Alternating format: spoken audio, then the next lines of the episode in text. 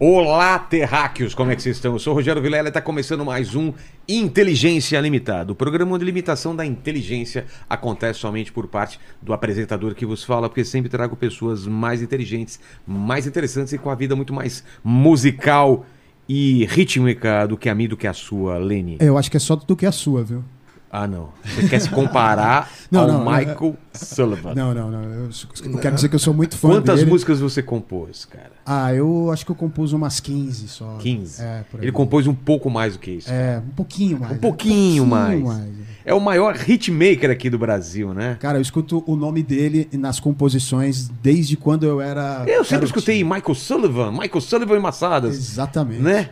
E aí fala, quem é? Nunca tinha visto o rosto. Aí depois de um tempo que eu. Internet a gente vai atrás, né? É, E estamos aqui com essa lenda hoje, Lene. E como vai ser a participação do pessoal nessa live maravilhosa? É isso aí, galera. Já tá fixado lá a, a regra, tá bom? Você pode mandar um superchat pra gente com a sua pergunta ou com o seu comentário. E aí eu vou pedir pra você se inscrever no canal, se tornar membro, dar like no vídeo e ativar o sininho pra receber as notificações aí de quando as lives começam. Exato, exato. E, e, e o Michael? É Michael? Querido, Michael, Michael, de Michael Jackson. Tipo Michael Jackson. Isso. Eu, eu quero, antes de mais nada, pedir é, desculpa a você. Vamos desligar o um ar pouco. aqui, né? Também um pouco. Não, aí. porque eu cheguei em São Paulo, segundo os dois meses que eu vim a São Paulo, esse último mês eu vim duas vezes, vim fazer show e fiquei totalmente afônico, dois, três dias. Mas o problema acho que é São Paulo, então, hein, Michael? O problema Não, aqui é essa então, mudança de clima que a gente É, tem. talvez seja porque o Rio é úmido, né? São Paulo é mais seco. É, pode ser. Deve ser isso. Pode ser. E Mas seja bem-vindo, viu? A gente tá Ô, muito feliz aqui. eu vou falar, vou tentar cantar. É, vamos, vamos vou- fazer de tudo aqui. Tem coisa- pessoal, claro que vai dar um desconto. E você tem que dar um desconto pra mim, porque eu tenho um defeito na vida. Eu tenho uma, uma, uma falha de caráter que o Lene. Não sei se falou contigo ou a Fabi. Fabi Não. falou pra ele? Falou? Então, qual que é a falha de caráter aí, Lene? Você é interesseiro. Eu sou interesseiro, cara. Eu peço presente para meus convidados. Em vez de dar presente, eu peço presente. Tem um presente inútil para colocar nesse cenário aqui Deixa da ver. gente? Deixa eu ver onde tá. É, ó, tipo mágico, né? O Não cara caiu, tirou um né? coelho aqui É. daqui. Caiu ali não. Caiu?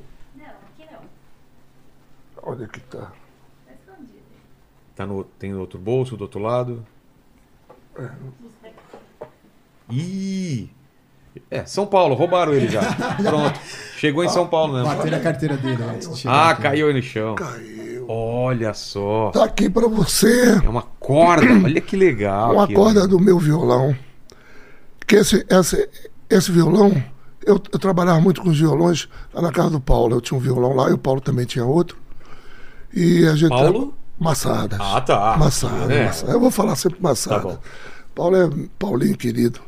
Sempre falo Paulinho, mas é Massadas.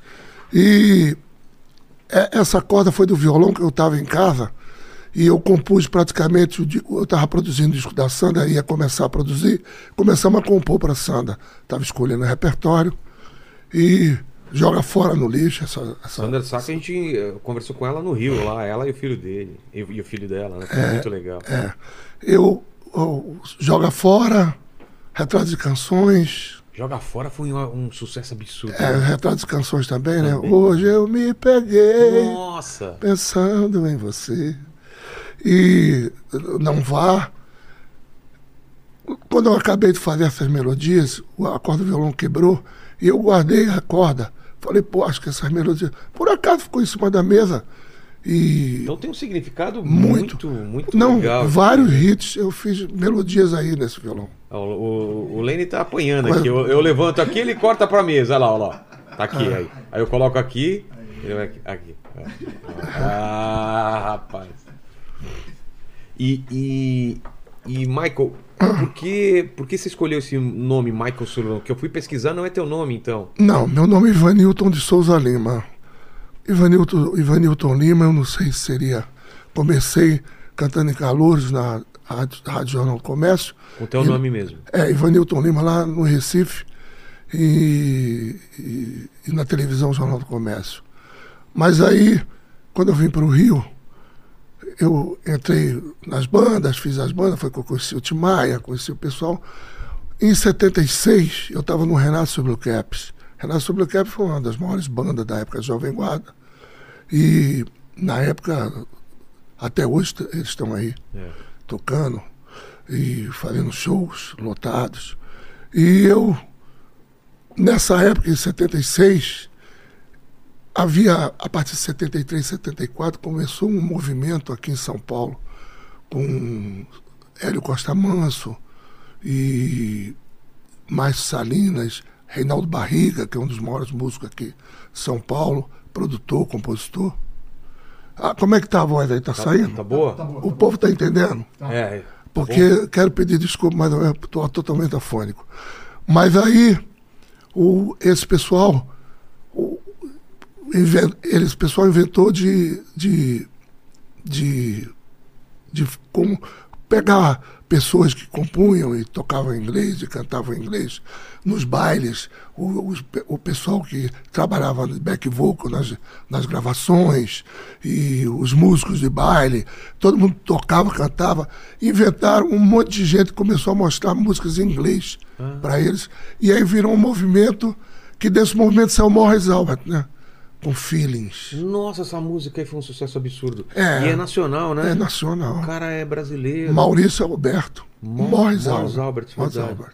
Maurício Alberto. Maurício Alberto. É, e é uma das dez músicas mais regravadas do mundo. O quê? É, é, Feelings? Feelings. Feelings. E- shoulder, né? Feelings. Oh, oh, oh, my life for feelings. É. E, e essa música, o, o Morris Albert, estava assim, todo mundo. Depois do Morris Albert ficou essa onda e veio todo mundo gravando. Me pediram, o cara que distribuía, o Zé Rosenblitz, que era o cara lá de, do Rio de Janeiro, dono da Top Tape, ele me pediu uma canção. Ah, você não compõe não, você é do Renato, compõe aí pra gente. Aí eu fui, compus a música e vim a São Paulo, gravei, fiz o arranjo e, e cantei a música, mas era um outro garoto que ia cantar, estava fazendo baile, Sei. por aí, Bauru, não sei aonde. E, e eu fui para o Rio. Eles mandaram para o Rio a produção toda. E, e nessa produção, o, o- o- tinha, eles falaram que aquele ali não era uma voz definitiva, que eu tinha botado uma voz guia, que tinha feito uma pré-mixagem e que estava esperando o menino voltar. Só que o cara mostrou pro Boni, na Com TV voz Globo, mesmo? com a minha voz, pro, pro chefe da sonoplastia da Globo, e mostraram pro Boni, e o Boni falou, não, eu vou querer com ele cantando, eu vou querer com ele cantando, e eu faço questão que seja ele cantando. Nossa. E, mas ele, aí ele fala, eu falei, não, velho, não vai dar porque eu sou do Renato Silva Caps. E não podia? Não, porque eu, eu tinha contrato com a Ah, tá. CBS, né? E aí falaram, não, nós já falamos e tudo. Eu falei, cara, eu tenho que mixar a música legal, eu tenho que botar uma outra voz. Essa voz é uma voz guia. Não, tá pronta, todo mundo Ah, eles tá não que- adorando. já queriam aquela, não queriam nem outra voz. Aquela, nem outra voz, nem nada. E essa mixagem já está indo pro para para o para a fábrica, né, um compacto, a top tape. E aí o cara falou, o Zezinho falou, você tem que passar aqui que nós vamos é, assinar um contrato, você não vai aparecer, e, e aí você tem que arrumar um nome aqui. Vou botar um, uma boca muito seca. Você vai arrumar um nome, e esse nome, em inglês, aí você vai ver aí um nome qualquer. Que aí falo, não, não tem problema com os Blue Caps. não tem. Não, e eu não podia aparecer. Tá, Era o contrato que tinha. entendi. Aí eu, eu escolhi Michael por causa do Michael Jackson. Ah, é? Por causa É, dele mesmo? Michael Jackson. Michael, porque eu era fã do Michael Jackson, desde, desde o, o- os irmãos, O, o Jackson o Jackson 5. 5. E eu era apaixonado pelo Jackson 5, a Black Americana, e, e- que o Tim Maia tinha me mostrado. Na época, quando eu conheci o Tim, antes do Tim estourar, um ano antes. Entendeu? E, eu, e, eu, e ele me mostrava tudo da Motown. Mostrava coisas lindas. E aí eu falei, Michael, ele falou, não, mas precisa de um sobrenome. Eu falei, mas sobrenome, velho? Aí também, ele falou, não, eu tenho uma lista telefônica de Nova York. ele abriu a lista, foi passando, eu falei, Michael Sullivan tá aqui. Fechou. Achei, aí ele falou, pô, fechou. Botou Michael Sullivan. Cara, E é sonoro pra caramba, né? Michael Sullivan. Michael Sullivan. Aí eu falei, cara, eu vou ter que. A música estourou, me levou para o mundo inteiro, esse nome. E, e, e foi uma loucura, porque três meses depois eu era primeiro lugar aqui e na América Latina. Qual era a música? My Life. My Life. My Life. Já, já de cara assim, É, Michael? de cara, vendi uns 5, 10 milhões de discos, muito disco. Quanto? Uns, mais de 5 milhões. Mais de 5 milhões? Foi muito, muito, muito. Ele muito. fala como se fosse, ah, 5 milhões. Can you tell me why you run away? Don't know goodbye. If you see my life, you know that I can go on alone in this life. I need more and more. Caramba. If you see. Cara, essa música é muito linda. Não, não- não- não ligava que era Eu tua. não tô conseguindo. Eu não vou ficar aqui com ele. Pode deixar ele. Eu vou ficar com ele aqui. Quer encostar só aí? No... aí. Tá. Eu, eu não, eu, eu não tô conseguindo nem cantar, você vê. Mas o pessoal tá Ah, perguntando. é só pra, só pra lembrar a música. Só pra né? lembrar, É. só pra. Então, foi uma coisa doida. Mas, mas essa época lançava o quê? Uma música num. num Uma um- música só. Um EP? Como chamava? Um compacto. Compacto, né? Compacto simples. Era num lado essa música e do outro era o quê? Do outro, eh, tinha outra música no Tá. momento, mas essa não tinha. Porque foi tão rápido. O que foi só essa É, música? que o, o parceiro meu, que era o Scarambone, que era o Scarambone, Zé Carlos Scarambone, que era tecladista do Renato, Sei. ele tocou, solou, pegou o mesmo playback, a- o arranjo Sei. que eu cantei, tirou só minha voz, solou em piano e, e botou do outro lado. A música vendeu o dobro, né? Por causa eram, eram É. duas músicas. Uma sem a voz, só o, o, o, o O piano e uma É. com voz. Caramba. E aí foi uma loucura, rapaz. E Que isso, então mudou tua carreira a partir dessa a música. partir dessa música eu comecei a compor. Então, porque o Blue Cap já tava fazendo sucesso Ai, também. Já, não, o sucesso era muito sucesso. O Blue Cap era de sucesso desde Então, Jovem Guarda. é. Eu entrei em 71 Então- no Blue Cap. Isso já era 76. Tá. Entendeu? Então ele já um nome absurdo, Renato Sobre Blue Cap. Era a maior banda do país junto com Fever. A maior banda pop do país na época. Incríveis de Renato e Fever. Eram as maiores Era- bandas. Tinha três- muita banda, mas, mas essas três eram, maiores, eram né? os três que mais vendiam discos e tudo. E aí foi uma explosão. E eu fui, comecei. Aí eles pediram uma outra música para a novela Locomotivas. Lembro. E foi Essa, explosão. essa, essa primeira, ser- essa primeira música foi pra qual novela? Novela O Casarão. Casarão, tá. Casarão, essa que eu é- não lembro que é um muito. clássico. Quem que era? Uma que o pessoal passava no tempo. Ah! O tempo ia e voltava. Sei. Ia e voltava. Paulo Gracindo, Ah, Gracindo tá. Júnior. Eu lembro dessa novela. Gracindo Júnior, tudo, né? Passava Tá. o tempo e, e aí ia voltando lá. E é um clássico, da- um dos maiores clássicos da Globo, se não o maior. E, e é louco porque nessa época aí, até anos 80 também, a música de novela Não. né, era, era su- sucesso, É uma né? loucura. Aí Locomotiva, eu gravei Sorrow. My sorrow, sorrow, sorrow coming way. Uma música foi.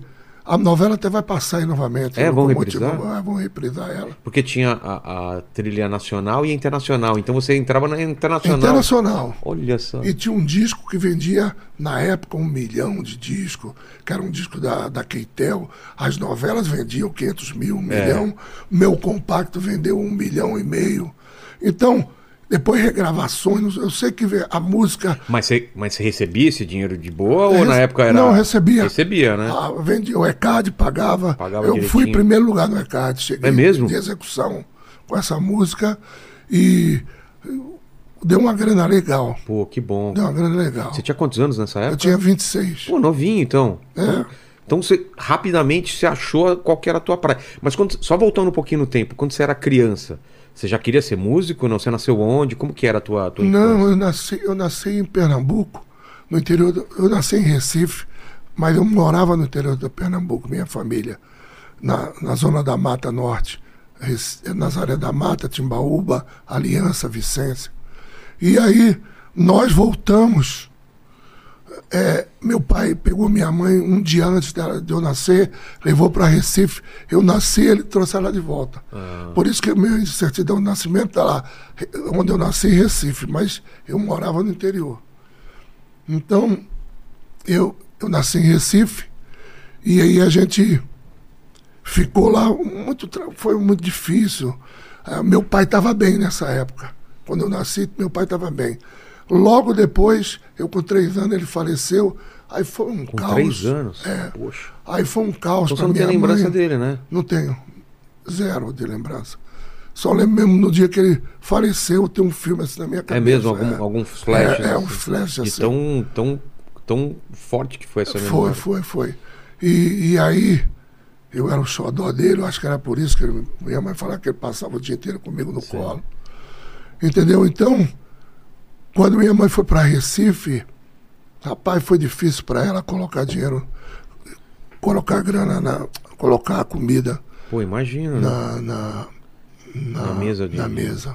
É- Era, era... Eram, nós éramos oito irmãos. Oito irmãos. Duas meninas tinham casado, Tá. casaram menor, mas aí já eram de maior, já eram maior, eram maiores as Já duas. moravam em outras casas? É, já, já moravam em outras casas, tinham os maridos delas, mas os outros, o mais Seis. velho tinha 18 e o resto tudo pequeno. Putz. Eram seis.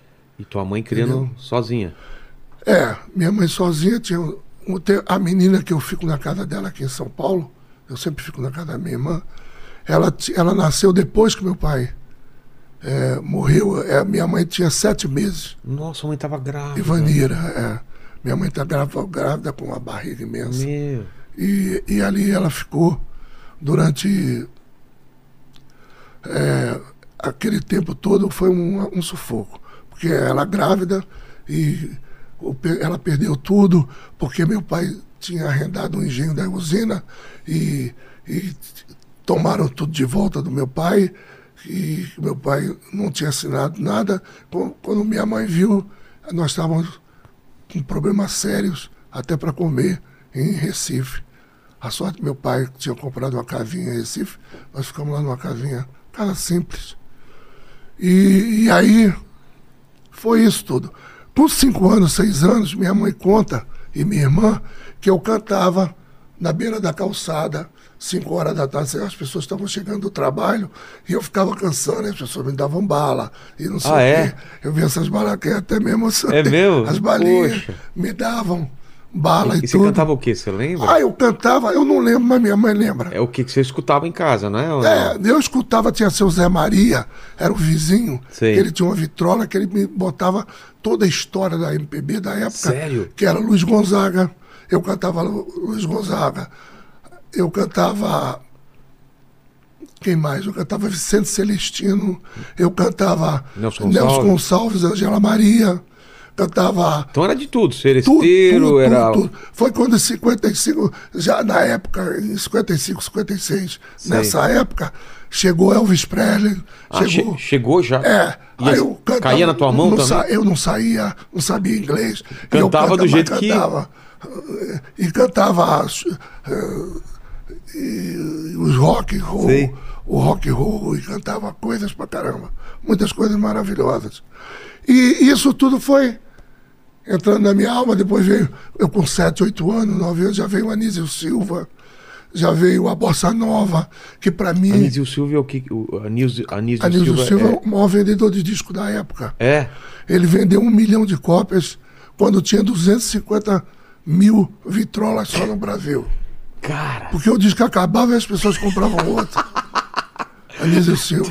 a pessoa tinha mais de um disco, É, então. com certeza. Nossa, esse cara vendeu Na tanto. casa do meu irmão tinham três. E que tipo de música que ele cantava? É bolero. Bolerão? Seu prefeito, alguém me disse que tu andas novamente. Sei. Que Gal Costa regravou, que todo mundo regravou. Sei. E regrava ele muitas canções. Que é do. do, do, do Evaldo Gouveia e Géria Amorim. Géria Amorim e Evaldo Gouveia. E aí, dentro disso aí, eu cantava tudo. E, e a Bossa Nova chegou, João Gilberto. E eu, pra mim, a, a música cantada na boca do microfone, Aquela- Anísio Silva e João Gilberto, pra mim era a mesma música. Entendi. Dois- eles cantavam boca de microfone. baixinho, é. né? Alguém me diz. João Gilberto, né? Chega de saudade É. e tantas canções. E eu sempre cantava tudo que aparecia assim, falava minha mãe. E eu me lembro a partir dos sete. Até oito Bossa anos. Nova também você cantava? Isso.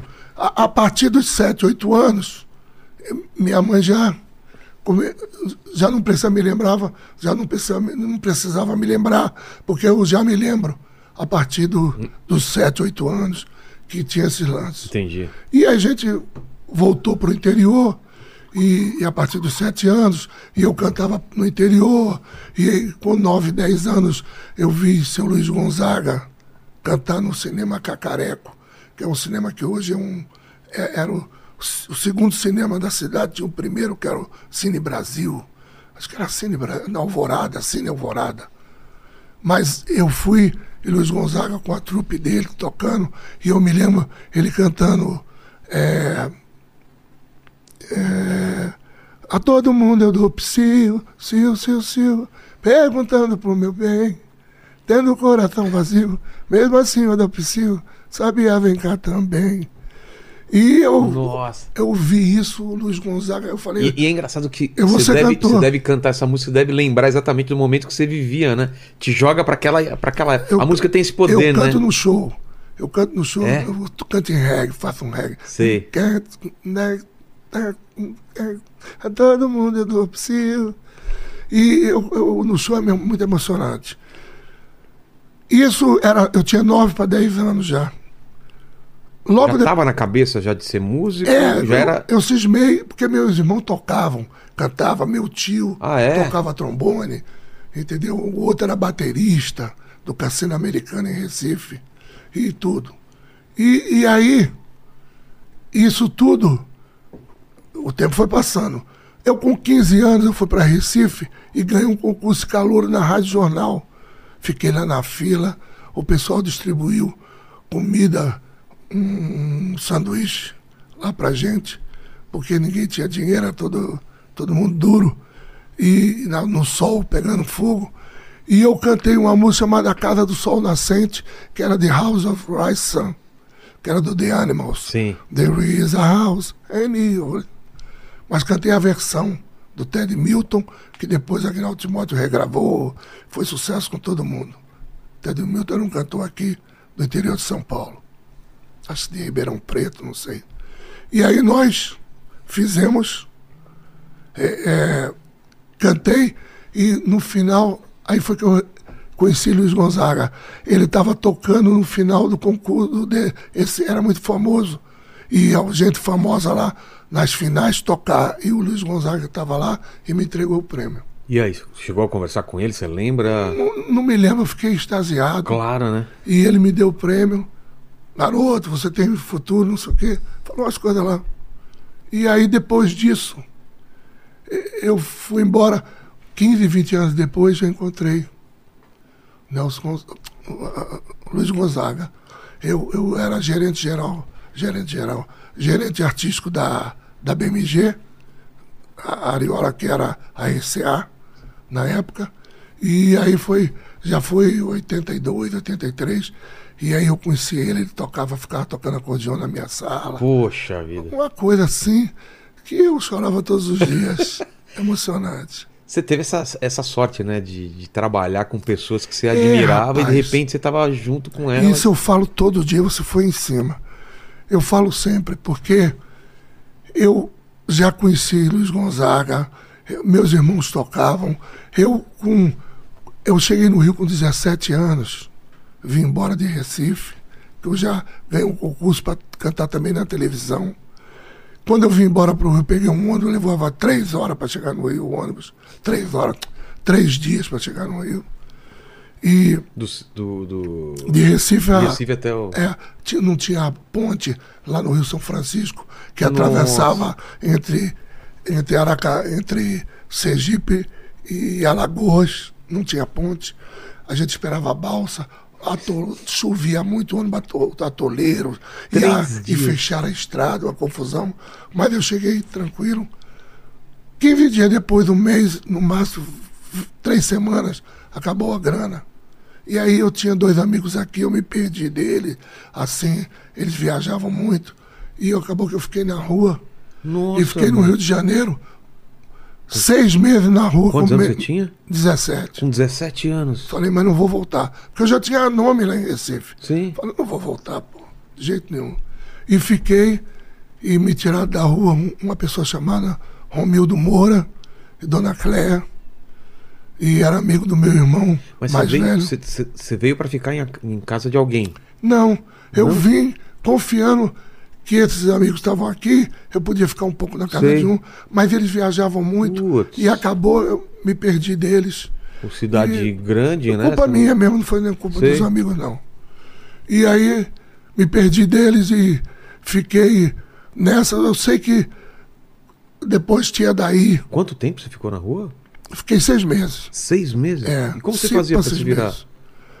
Eu ia pro botequim, lavava o botequim, eh, chegava no virava. botequim, ficava. to- eh, me virava. E às vezes o cara deixava eu dormir dentro do botequim, eu deixava a mala nesse botequim, Sei. na porta da Rádio Globo. Deixava essa, a, a mala e, e às vezes tomava um banho lá, tinha um banheirinho lá apertado, eu tomava um banho. Poxa. E aí trocava de roupa, mas eu andava feito mendigo na rua, porque É às vezes o cara, ó, não vai dar, comprava muita caixa de cerveja e, E não tinha refrigerante, não tinha lugar. E eu ficava pela rua e ficava andando da Praça Mauá até o posto de Copacabana, porque eu tinha medo de dormir à noite, pegar no sono. Eu dormia quando tá 5 horas da manhã. Sei. Aí eu dormia, Porque à noite era perigoso. dormir, né? isso, é muito perigoso. Eu dormia e ficava na rua. Aí quando dava nove da manhã assim, eu dormia embaixo do banco. Sei. Tinha outras pessoas dormindo também. Eu dormia para não ficar muito exposto, para não fazer uma maldade, eu ficava ali embaixo do banco, no chão mesmo. E aí foi. Mas isso me deu uma força de renascimento grande. A minha vida. Você não pensava em voltar nesses, nesses Não, seis meses. a minha vida foi Você um. tava com aquele objetivo. Renasci todos os dias. É? A minha vida foi assim, graças a Deus. Entendeu? Então, eu, eu saí. Quer ver mesmo, senhora, um pouco? Não, mas tranquilo, Ah, é, tranquilo. Meu. Entendeu? Então, lembrando de tudo isso. Então eu, dali, foi quando um cara que tinha me visto cantar, tinha uns caras que tocavam violão na porta do botequim. Sei. E eu cantava, os caras, pô, tu canta legal, rapaz. Tem que ir na Rádio Globo pra tu cantar lá num programa desse. Mas não podia nem subir na Rádio É. Globo, né? Pô, os astros subiam ali, né? E aí eu fiquei lá. E aí um cara que estava formando um concurso de bandas para fazer baile e lançando um monte de banda para fazer baile. Esse cara falou, tem uma banda, tem uma tem uma banda aí que vai fazer um concurso, está dentro do concurso, mas está precisando de um, de um vocalista. Ele não tem. Eu tocava mal o violão, tocava, tocava já um pouquinho, mas tocava muito mal. Não dava para nem tocar guitarra. Entendi. Eu fui tocar na banda que foi os Nucleares. E fiquei na casa desse pessoal que me acolheu. Depois eu trouxe minha irmã e minha Poxa. mãe. Esse pessoal foi minha família. Minha irmã casou com o, o filho da casa. É, é uma história linda, viu? Uma história muito linda. E aí essa família, tia Daí, tio José, meus, hoje são meus irmãos, Renato, que já se foi, tem o Paulo, a Regina também, que já se foi, mas o Renato está aí até hoje. E essas pessoas me acolheram e eu comecei a tocar, e o Tony Frank, que era Tony Bizarro na época, Tony, Tony Bizarro, o que é? Tony Bizarro e Frank Arduini. Era a dupla Tony Frank. Eles gravaram um, um compacto que saiu junto com Primavera do Timaya. Viu menina? Olhava só você. Saiu no mesmo compacto? Não, Ah, saiu ao na mesmo mesma- tempo. ao mesmo tempo. Timaya foi na Polidor, Sei. porque eles conheceram o Timaya no Rio, no, em São Paulo. O Tim. Maia já era famoso nessa época ou ainda estava começando? Não, Ah, é? ninguém queria gravar com o Tim. É mesmo? Aí um dia o Tim e o Cassiano entram pela porta. Onde? Da, da onde você tava? É, Sério? com o Tony Frank. Eles. Mas, mas você conhecia eles de nome Não. já? Não? Nem ninguém. Tá. Tony Frank ainda estava começando. Entendi. E Tim Maia começando. E aí? E, e entraram para ensaiar umas músicas que era para ele. Porque ninguém queria gravar com Tim Maia. E você sabe por quê? Tinha preconceito? O é? Eu acho que ele não fazia o tipo. Do que tava fazendo sucesso na época. É. Nessa época, o que que tava tocando? Ainda era Ah, Jovem Guarda ou não? Não, nessa época um pouco de Jovem Guarda tinha, porque era 68. Ah, tá. Mas já tava mais Tava- Bossa Nova. Mas, é, não, tava mais MPB, tava. ó, Quem de MPB que tava fazendo sucesso? Olha, MPB, eu acho os baianos, o Tá. Agal, Caetano, Caetano, Gil, o- os, os Mutantes com Entendi. Rita Lee e todo mundo. Ah, tá. E- O Tim não se encaixava mas, muito nisso. mas tinha Gerry Adriane, Vanderlei Cardoso, é- era o, o pessoal mais galã da Jovem Guarda, Ah. Silvio Santos, na Globo, é, era os galãs cantam e dançam. Sei, que- Sei. E aquela, aquela coisa toda, né? E, e depois, então o Tim, a- e a música do Tim não tinha. E- Ele, ele convenceu o Eduardo Araújo, você sabe quem é? Sei, sei. Eduardo é um dos maiores, era um, um- um dos maiores nomes da Jovem Guarda. Só que Eduardo era mais, era alternativo. Eduardo era alternativo da O Jovem Meu Carro Guarda. Vermelho É. era- Meu É, Carro é, Vermelho. Porque tinha sopro no rock dele, era o sopro da Motown. Ah. Meu carro é vermelho. Não, esse espelho pra me pente. com Peruzzi, a banda do Maestro Peruzzi, que era famosa na época, né? E ele fez um disco com Peruzzi. E era alternativo. Ah, é? Ele Na fa- época era meio alternativo? Ele estava na Jovem Guarda, mas era alternativo. Entendi. Era o rock Rock pesado. mais pesado, sim? É, que é, legal. Eduardo. Eduardo é muito respeitado. E aí, o Tim convenceu o Eduardo, conheceu o Eduardo, Sim.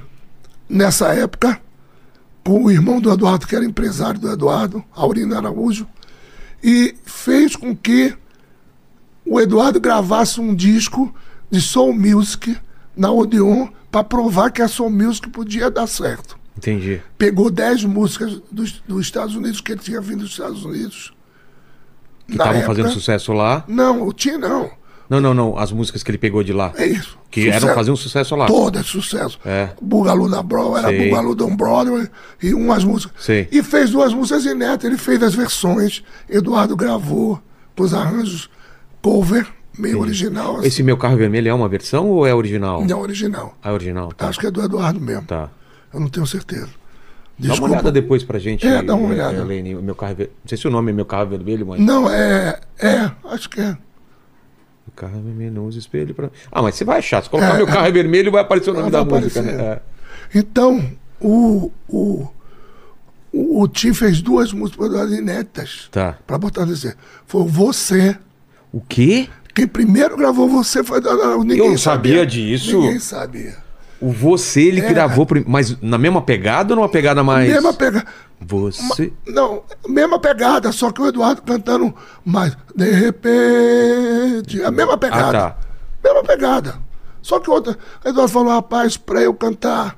Eu, eu canto rock and roll. É. Eu não cantava. pra eu Baladinha, cantar- né? Não, É. e black. Entendi. Já ficava- Não era muito a praia Ele dele. falou, até o Eduardo falou, quase que acabei minha carreira, mas, mas pelo menos lancei um dos maiores ícones Com desse, certeza. desse país. Eduardo que lançou Tim Maia. Nossa, eu não sabia Aí disso, mano. e- o, o Tim ensaiava com o meu grupo Nucleares, ensaiava. E você lá assistindo isso daí. É, junto com ele. Aí ele falou, pô, Ivanilton, que ele me chamava Ivanilton. Ivanildo. Pô, Ivanilton, tu canta legal, cara. Mas tu Quem falando isso? O Ti- O o- Tim. o Tim? O Tim. Logo o primeiro ensaio. Sei. Pô, velho, tu canta legal, Ivanilton. Pô, tu tem que tocar melhor.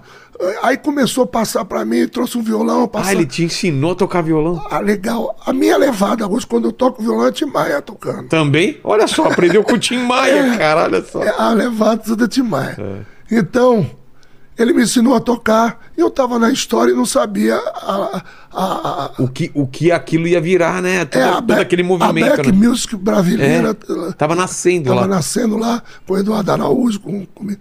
Ele só gravou você em 71. No Estamos falando de que ano isso? Isso você tá Em falando? 68. 68 ele foi gravar em 70. 60, não, 69. Final de 68 para 69. E ele foi gravar Se- só em 71 no você. Não, você. É. 69, aí ele tinha já pronta Azul da Cor do Mar, Primavera, Jurema, Cristina, e, e já tinha O, Padre Cício. o- o Roberto já tinha gravado uma música dele não? Não, o Roberto ia gravar uma música que ele já tinha pronta, que era Há muito tempo É, eu vivi calado. É. Que ele mostrou pro Roberto. Que ele, eu não sei se ele nem gravou acho que ele nunca gravou essa música. Quem? No O meio- Tim? É, eu também não sei. Você descobriu o. Ó, é, ele fez sucesso na voz do Erasmo, essa Qual? música, o carro, Meu Carro é Vermelho. É, Mas depois. Depois, né? Depois. Mas é, a composição é Eduardo Araújo. Tá. Eduardo Araújo. Inclusive, letra, le- melodia e letra. É. Eduardo Araújo. Então, cara, ele chegou.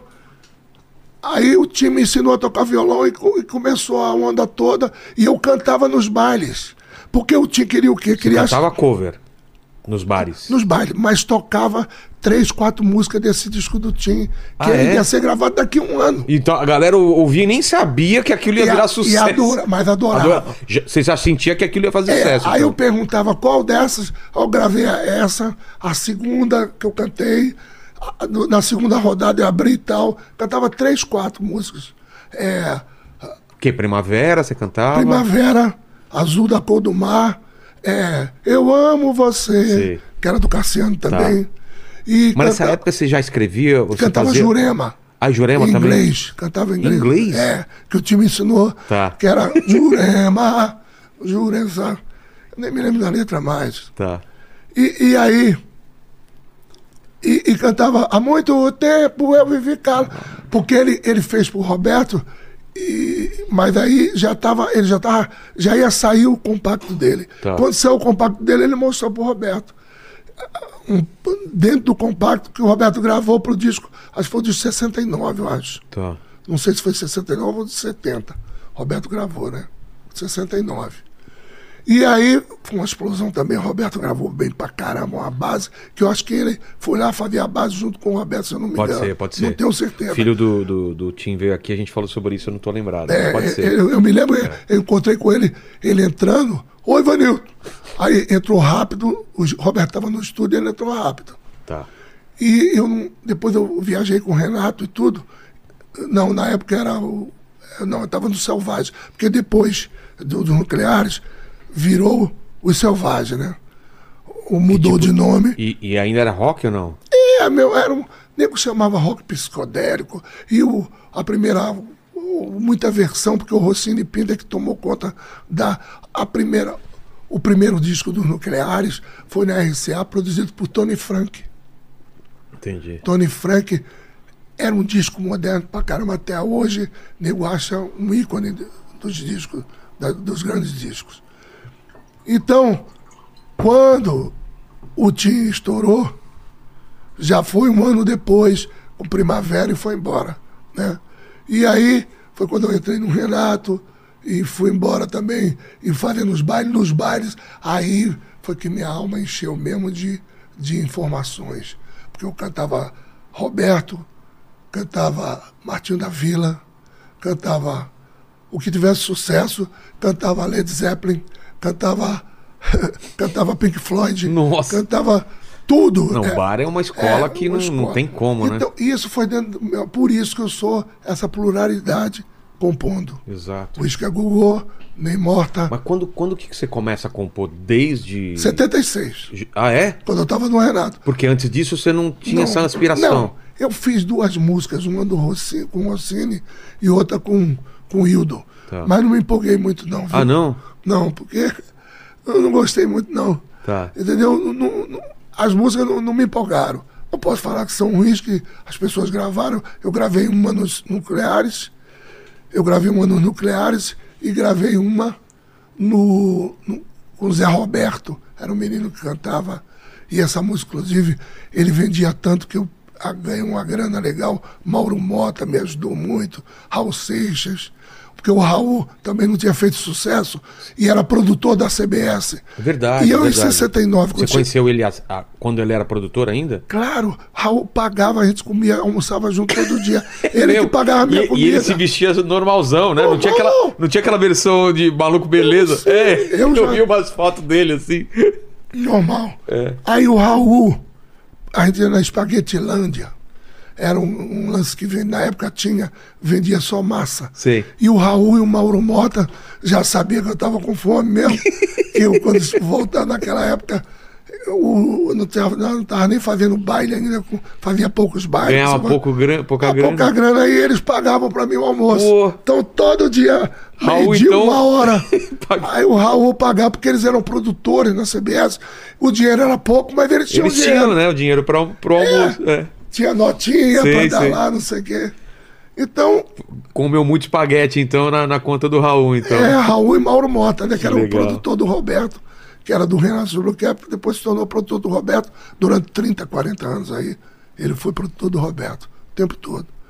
E aí, ali na CBS, foi que tudo começou. E quando, foi em 71 que o Renato me chamou para o Renato Zuluquep para fazer a parte internacional. Tá. Porque eu cantava muita música em inglês no estúdio, assim. E ele, pô, canta legal. O Paulo César Barros saiu da banda e, e foi fazer solo. O baixista, que é um dos maiores baixistas do país, né? Paulo César Barros. E aí, o, o César saiu do da banda e eu entrei. Não, não, botaram um baixista, o Pedrinho, mas eu entrei como para fazer a parte do baile. Tá. Durante dois anos. Só cantando ou cantando e tocando? Não, só cantando. De vez em quando eu tocava, pegava Tá. guitarra e fazia umas músicas. E aí, dentro disso aí, eu comecei nos bailes com o Renato, e ali foi uma escola maravilhosa. Foi quando, em 76, essa onda, a partir de 73, 74, as pessoas fazendo música em inglês, e eu veio o My Life, que eu, numa lista telefônica, que eu escolhi meu nome. Ah, é entendeu? dessa época, então. Dessa época que eu estava contando para você, não tinha Entendi. começado o programa ainda, não. Tinha, agora Já a gente tinha. chegou, então alcançamos aquele Ah. começo do programa. É porque a gente tava conversando antes de Rapaz, começar já o programa, e aí Eu começou falo. o programa. Aí ele não tá sabendo qual que é antes. Se minha Essa mulher- já tava valendo já. Sua mulher tá aqui, ó. É, não, mas Que eu achei que era amassadas já. era o, é, o Sullivan a e ela era amassada, mas não. Não, Ela, qual é o nome? a Naile Sullivan. A Naile. Ah, a Naile. A Naile. Ah, que isso. Amassada. E agora é sua dupla também, agora. né? É, mas ela, ela Deus me mandou Sempre. um anjo. Eu também pra- tô com minha mulher, é Deus. salvar. É Deus, né? Pra me, pra Pra aguentar a gente, né? É, rapaz, me salvou mesmo, porque eu tava É mesmo? crise. Assim, depois daquele sucesso todo que eu fiz, música em cima de música. Quer andar no tempo, vou andar um pouquinho. É, depois a gente volta, mas aquele um hit atrás do outro e tal. É, muito dinheiro. Você dominou muito o- os anos 90. Qual foi o seu ano, a década mais forte? 80 ou 90? 80, 80. Final- 90 foi até 90, a met- a É, a metade dos anos 90. Depois eu separei do Paulo, eu ainda fiz do Massadas, eu ainda fiz com o Paulo Ricardo algumas coisas. Paulo E Ricardo teve aqui já também. Quando você disse nunca mais, não ligue mais, o 2 é Ah. meu e dele. É mesmo? Meu e do Paulo. Fiz Abandonada com Paulo Sérgio Vale. E Dudu Falcão, fiz Sei. um monte de coisa aí. Eu continuei E aí você conheceu ela quando? Que época? em 2000, quando eu estava mal, 180 quilos. Caramba, Maico, você, você não 180? aparecia. Co- pa- Parei de produzir Xuxa, parei de produzir todo Em mundo. saúde, como você tava? Tava mal, rapaz. A, a- a diabetes lá em cima. E eu ti- tinha vendido. um Ó, estão tocando aqui. Quer, quer deixar Não, não, ela? não, não precisa não. Não, mas eu- quer que eu passe pra ela? Por favor. Aqui, ó, eu passo Por aqui. Por favor. Vem aqui, já aparece na câmera. Vem cá, Vem cá, aqui, só dá né? um oi aqui, ó. Vem aqui, cá, vem né? cá, Por cá. favor.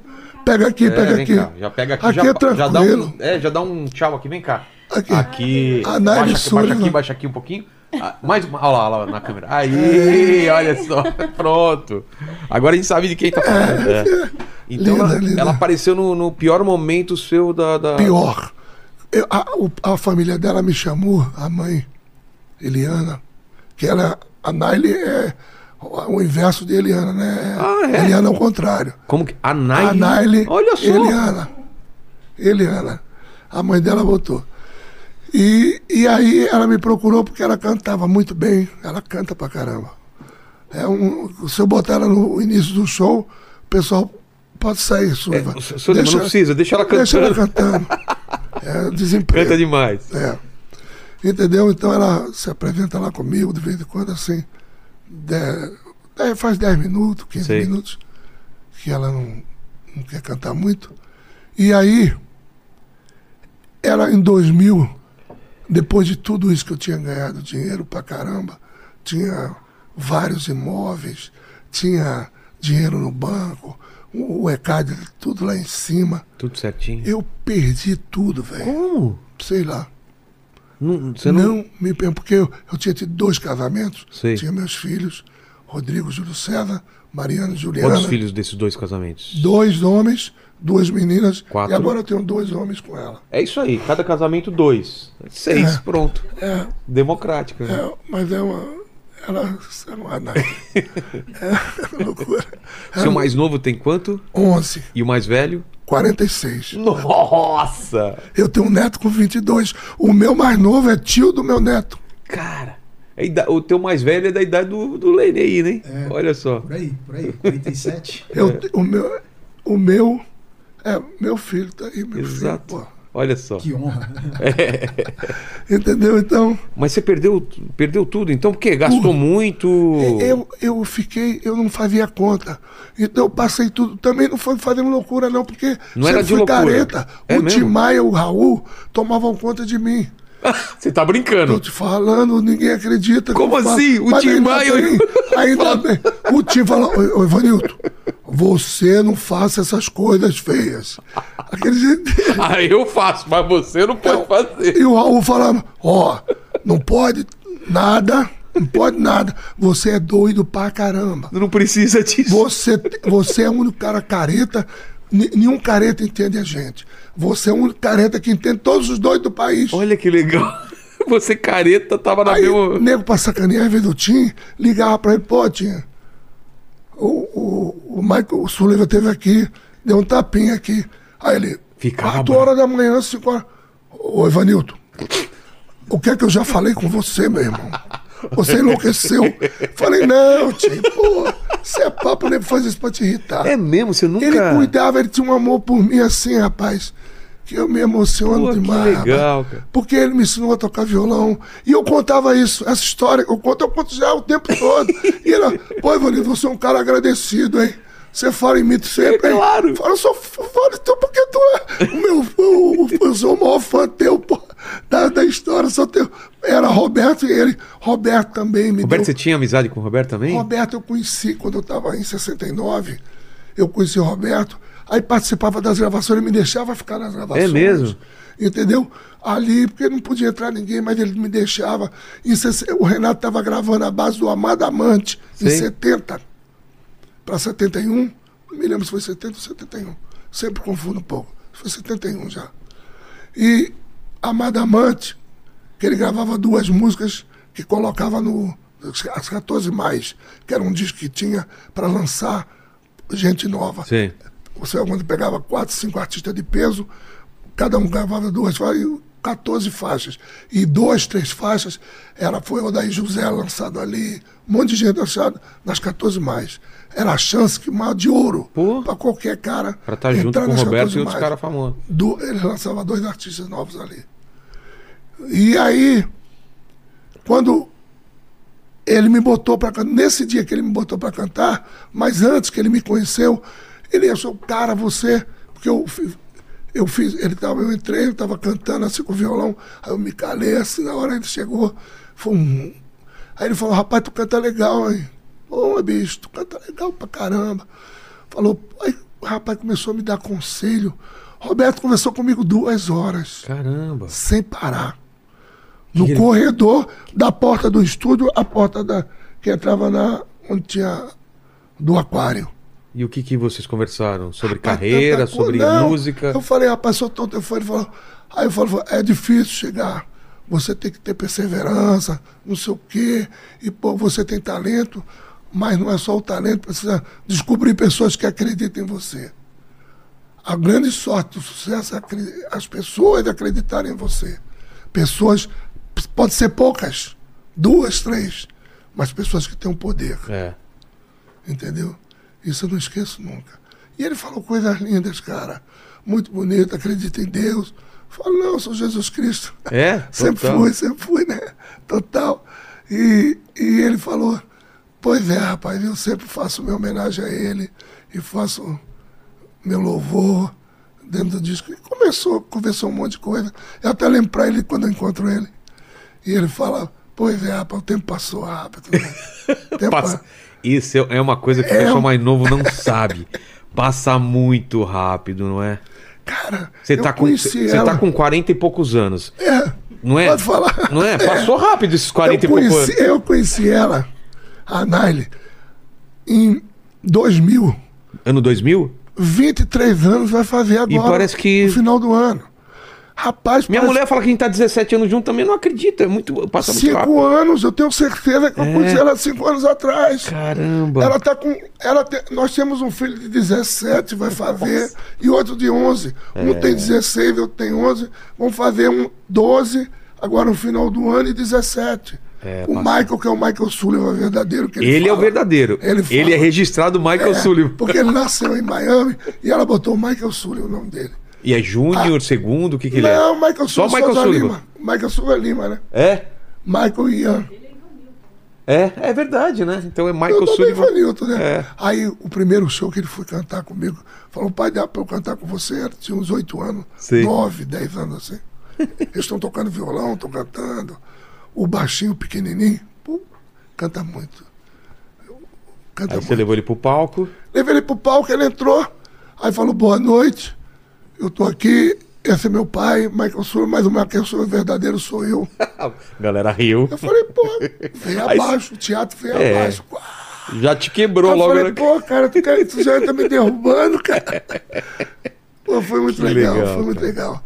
E aí, é, o tempo passa. É. As pessoas, você falou, a galera jovem Não tem noção. não tem noção. Quando você tem 18 anos, você fala, nossa, como passa devagar. Deva- É, Hoje em dia a gente fala, nossa, como passa cara, rápido. 20, esse, esse novo milênio aí, esse É. novo século. Passou muito rápido. Cara, Depois de, de- 99, né? 99 foi ontem, A cara. gente tá em 2023, caramba. Parece que eu tô vendo no rádio, primeiro lugar, 98, Paulo Ricardo com dois. Quando você disse nunca. 25 anos já É. passaram, bicho. Exatamente. É, é uma loucura. Deixa eu ver, a gente parou então na época que você muda teu nome e faz o, o pr- o primeiro sucesso e o segundo, e você ainda tá no, no Blue Caps. E aí, na Aí- tua cabeça, Resolvi. você conhece, você tá conhecendo o pessoal, tá, conhe- conhece o, o- o Roberto, conhece o Tim Maia. Na- nesse momento, é, a música do Tim Maia já tá estourando, e aí? É, você ainda tá. ah, você falou que foi para outras duas bandas, né? Depois. Não, eu fui para continuidade. Ah, tá. Os nucleares, Isso foi antes eles do... viraram. Nós viramos os selvagens. Tá. 69, gravamos na RCA, CBS 70. Tony Frank levou a gente para RCA e para CBS. Só agradecer esses dois caras, cara. Tony Bizarro e Frank Garrido. Quero mandar um abraço para as famílias. Eles já se foram. Eu me emociono porque eles acreditavam em mim, eles adoravam eu cantando, cara. É. Eles gostavam demais. Fala, pô, Ivanilton. Eles também me chamando de Ivanilton, Mauro Mota, Ivanilton. E Raul, Ivanilton, todo mundo. Ivan- Teve um lance com o Raul, não posso perder onde eu estava. Tá, eu pode deixar que eu te. Eu te... Eu cheguei, eu cheguei aqui, ele saiu da CBS 71 e estourou a mosca, né? Eu sou a a mosca. música aqui E pousou foi, nas- e começou em 72. Não, aí foi passando o tempo, sucesso, né? 76, eu nunca mais vi o Raul. Aí em 76, eu estava eu tava aqui no aeroporto de Congonhas. E ele estava no avião, descendo do avião. Eu vi um cara, eu, eu parado conversando aí. Oi, Ivanilton! Aí eu falei, Ivanilton, alguém da antiga, alguém da É. antiga. Eu já era Michael Sullivan, eu estava estourado com My Life, primeiro lugar, todas as televisões e coisa, porque o My Life. quando- de- Depois eu vou contar um lance do My Tá bom. Life muito importante para minha história. Tá, Eu só assumi mesmo por causa disso entendi. o Michael Sullivan. Então, aí, oi Ivanilton. Eu falei, ô Raul. Ele falou, ô, ô Ivanilton, Michael Sullivan é a- É a puta que Que pariu! Ele falou isso! no meio do salão do, do, do, do, do- do aeroporto de Congonhas, cara. Michael Sullivan é a. po- Porra! Que, que invenção é? Rapaz, eu não esqueço, eu falei, vai estar no meu livro. Com eu falo pra minha certeza. mulher, minha mulher, isso aí tem que estar no livro. Com certeza. Dá pra ser o nome do livro. Michael Sullivan é a... e os Vai, pontinhos. papo, É, entendeu? Só o P, Sei, só, só os é, sinaizinhos. os sinais. Porque ele, ele, ele te conhecia como Ivanildo, né? Evanildo, ele falou, que invenção é essa? Que invenção? Você agora é americano. Eu dei um abraço, um beijo nele. Também eu não vi mais, não vi mais o Raul. É mesmo? É. Depois disso? Depois disso. eh, Mas era um desencontro tão grande, porque o Raul eh, vivia noutra, né? E fazendo shows e coisa. E eu fazendo. Eu tinha saído do Renato na época que eu. Quando eu gravei o Soro, eu tive que sair do Renato. Por quê? Porque eu estava no baile do Renato, eu tava, fazia o baile, era show baile, né? Que a Sei. gente fazia duas entradas. Como fosse um baile, de, um show de duas entradas. A gente fazia uma hora e quarenta e cinco, quase duas horas, parava meia hora, tomava um guaraná, um negócio, uma cerveja, o que fosse, um, um, um sanduíche, e voltava meia hora, 40 minutos depois, fazia outra entrada de uma hora e pau. Eu estava no intervalo, aí entra o gordão, que é o Nelson, trabalhava com Walter Lacê, meu irmão Walter Lacê, diretor da Globo, fundou praticamente a Globo com Boni e, e, e todos né, que fundaram a Globo na época, o início da Globo. Aí o entrou o Nelson e falou, ó, você que é o Michael Sula, né, seu Ivanilton? Eu falei, eu sou, rapaz, porque o pessoal no baile, quando eu cantava, If you see my life, as pessoas, cara, É igualzinho. tu canta igualzinho. Você consegue fazer Aí tirava igual. o Armas igualzinho. Cara, pô, aí eu- pois é, rapaz, os caras cara canta, tudo, todo mundo fala isso, porque eu não podia nem falar. É, não podia assumir. Não, né? depois, e aí, vai lá, você tem que aparecer aqueles papos. Aí o Nelson, ó, tem um convite pra você, você vai aparecer no Fantástico na outra semana, e essa semana, quinta-feira, tem a gravação do Globo de Ouro, primeiro lugar. E aí? Aparecendo sua cara. É, eu descendo no Globo de Ouro, primeiro aí? lugar. Aí eu falei, caramba, cara, Agora. como é que eu vou. Aí o Renato entrou em pânico, né? Porque eu ficava na frente da banda, levantando. Eu sempre fui meio. Aquele negócio do showman, Sei, entendeu? sei. Metido pra caramba, entendeu? Aí, ah lá, vamos lá, quero ouvir, quero ouvir, entendeu? Então, aquela coisa toda. E aí, o, o pessoal chapou, né? Aí, pô, confusão, mas não, não vou, não vou proibir de tu ir lá, pô. Aí eu fui, fiz o. Rapaz, todo mundo me chamando, fiz fantástico, não sei o quê. E Silvio Santos, e todo mundo, todas as televisões, e bolinha, não sei o quê, TV, tudo que é TV, não sei o quê, TV, todas as televisões me chamando. E a música explodida pela América Latina inteiro, eu, inteira. Eu tive em várias em vários, em vários países, visitei, montei uma banda, mas eu montei a banda depois que eu resolvi gravar em português. Ah, tá. O Scarambone, um- o meu parceiro que era produtor junto comigo, a gente produzia junto. Scarambone resolveu falar, velho, todo mundo tá pedindo para tu gravar em português. O Zezinho da Top Tape, da Top Tape que me lançou, Zé Rosenblitz, falou, velho, não grava, não grava em português.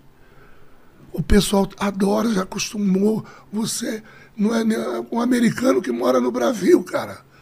Eu vou. Achavam que era arriscado você. Ele falou: você está explodindo sozinho pelo mundo inteiro. Todo mundo quer regravar tuas músicas. E você me mostrou meia música de meia, meia dúzia de música pronta em inglês, que é hit no mundo inteiro. Eu vou continuar aqui nas novelas, investindo em você no rádio, tudo, mas eu quero te botar para tu morar em Nashville para eu fazer um disco lá, com os maiores maestros, maiores bandas, e, e você com- compor com o pessoal de lá, as letras serem dos caras de lá, que eu vou estourar você no mundo, cara. Não faz isso. Aí eu. Não, sou brasileiro. Meu primeiro disco português, sou brasileiro. Sei. Rapaz, Foi uma decisão difícil pra você tomar ou você já tava com isso na cabeça e não ia mudar? Eu achei normal. Normal, né? Falei, é, vai acabar, o, mo- o movimento estava acabando, todo mundo gravando inglês. Quando me ficou essa coisa toda, né? Até Morrizava, nego soube que era inglês, era em português, era brasileiro. E aí, na época do My Life, a importância do Michael Souza ter assumido, porque foi muito grande o sucesso.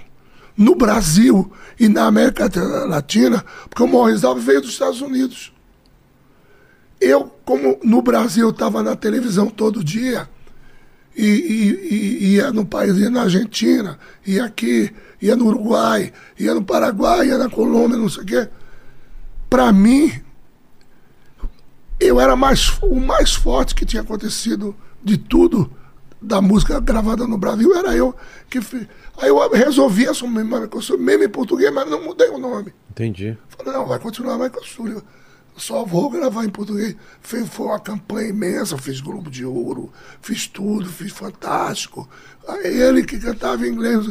Mas, bicho, eu acho que eu errei no disco também. Eu, é um disco que eu não, não sou apaixonado por ele. Por quê? A escolha das músicas? O que, Não, que foi? porque eu estava muito para baixo. Eu estava muito, apesar do meu filho, meu primeiro filho ter nascido, eu fiz uma música para ele.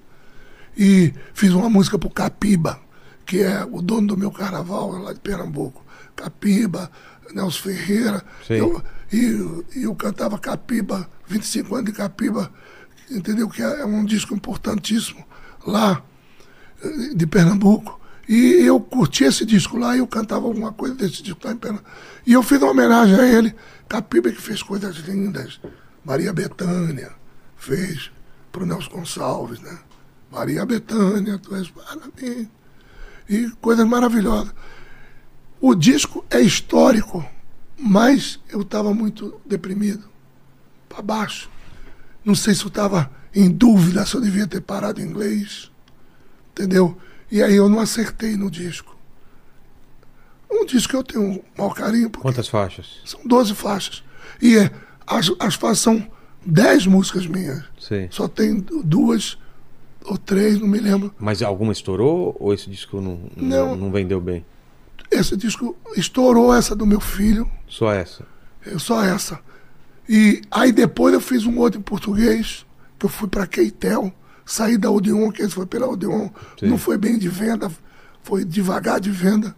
E aí eu fui para Keitel, que a Keitel estava lançando, que a Keitel fazia só cover, cover não, lançava só coletâneas. Sei. do que tocava de três três meses, ele lançava um disco do que estava tocando no Brasil.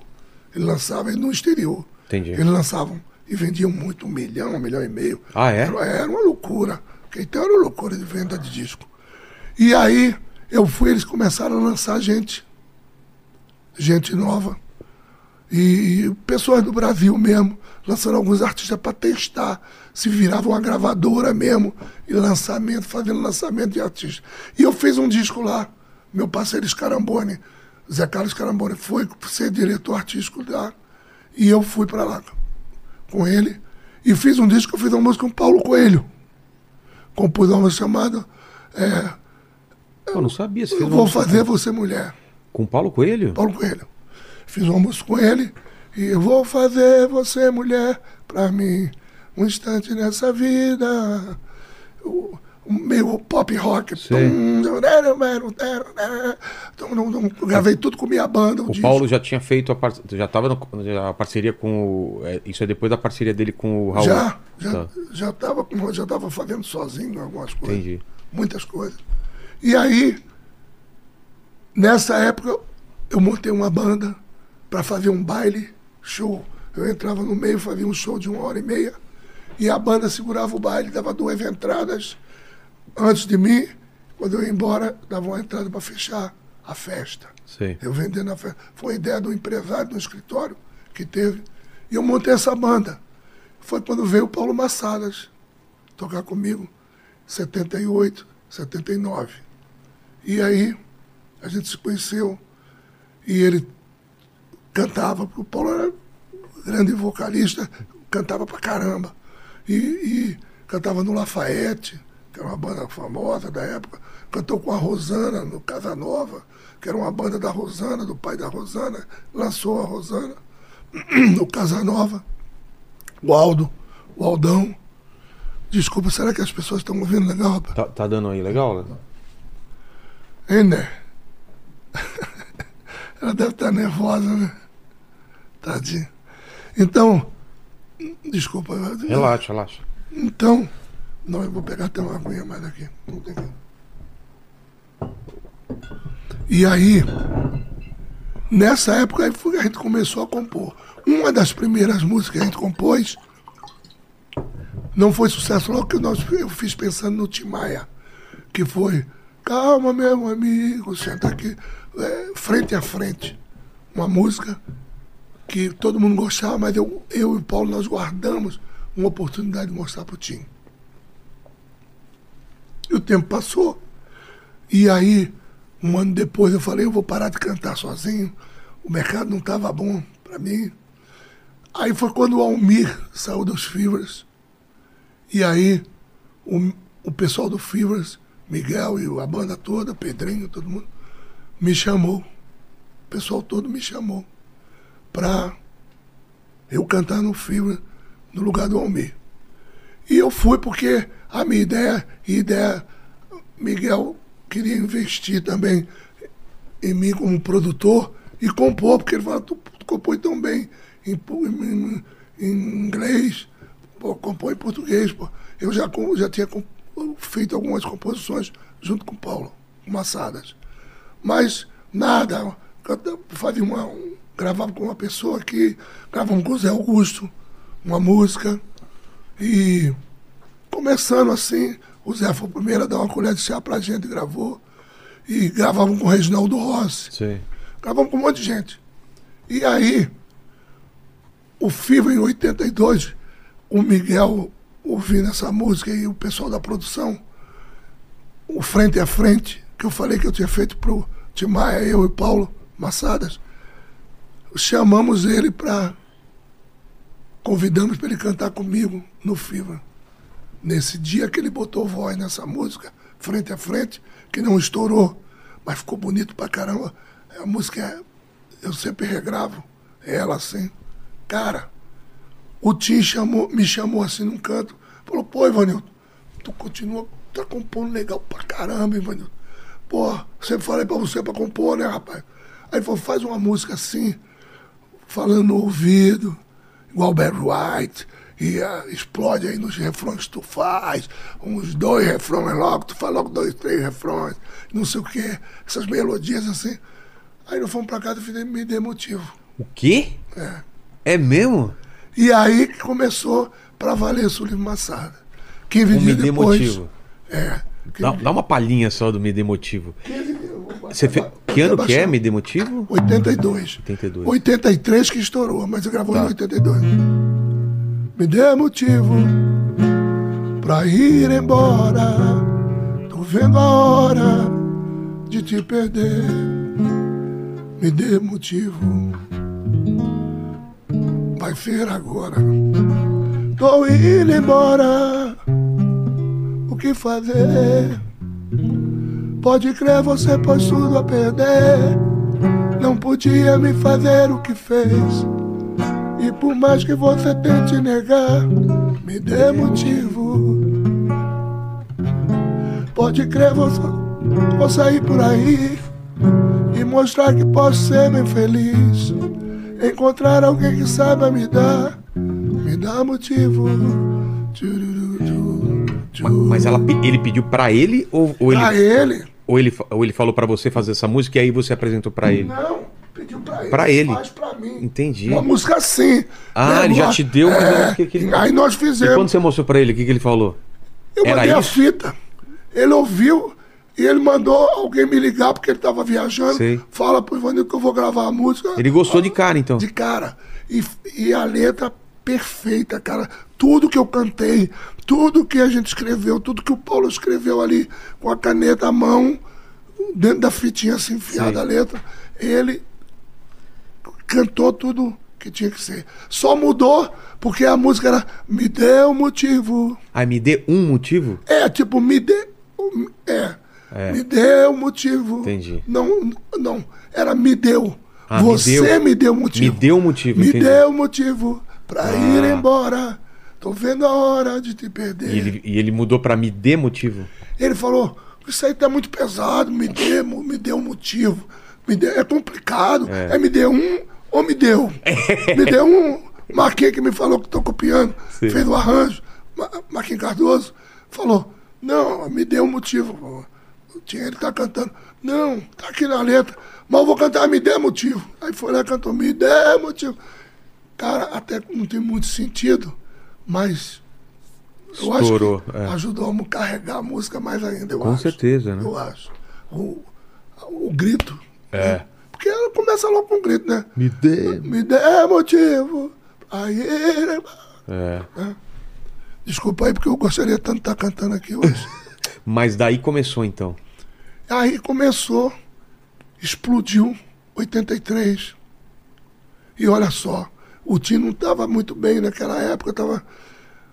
o, o Jairo Pires é que lançou o Tim, botou o Tim no estúdio, primeiro disco produzido pelo Jairo Pires. Sim. Foi o diretor artístico do Jairo, do Tim, do, do disco do Tim, que tinha o primeiro disco, o grande disco dele.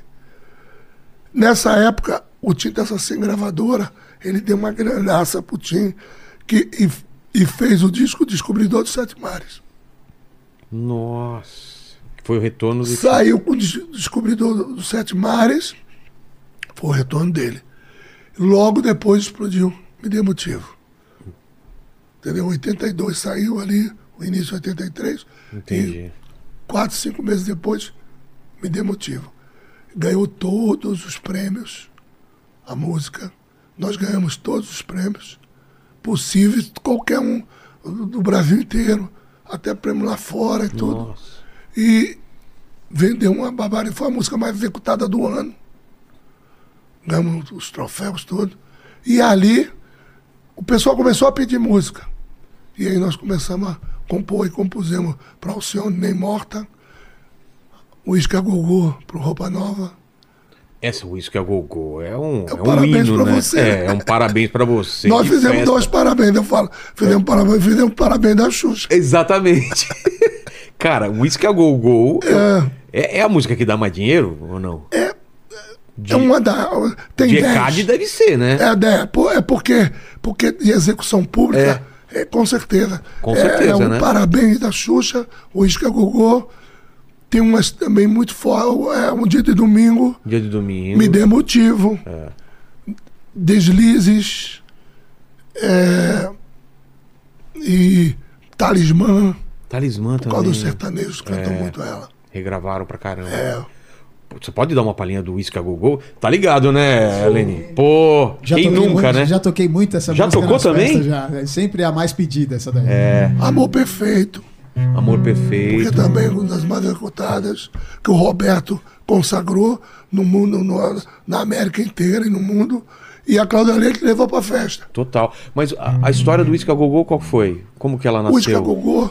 Foi encomenda também ou não? Não, eu queria fazer uma. Eu falei que eu queria mostrar um negócio pro Roupa Nova. Tá. Aí falei pro Massata que eu tinha uma ideia para fazer uma festa, lembrando os bailes. Aqueles bailes dos Porque anos 60, e eu cantava. Johnny É. Weaver, essas coisas. Ah, tá. Mas eu, eu, porque eu cantava nos filmes, cantava nos filmes. Na época, o, o Johnny Rivers, que era uma versão. Lá, lá, lá, lá, lá, lá, lá, lá, que era o Johnny Rivers. It's too late, they say you're sorry. It's too late,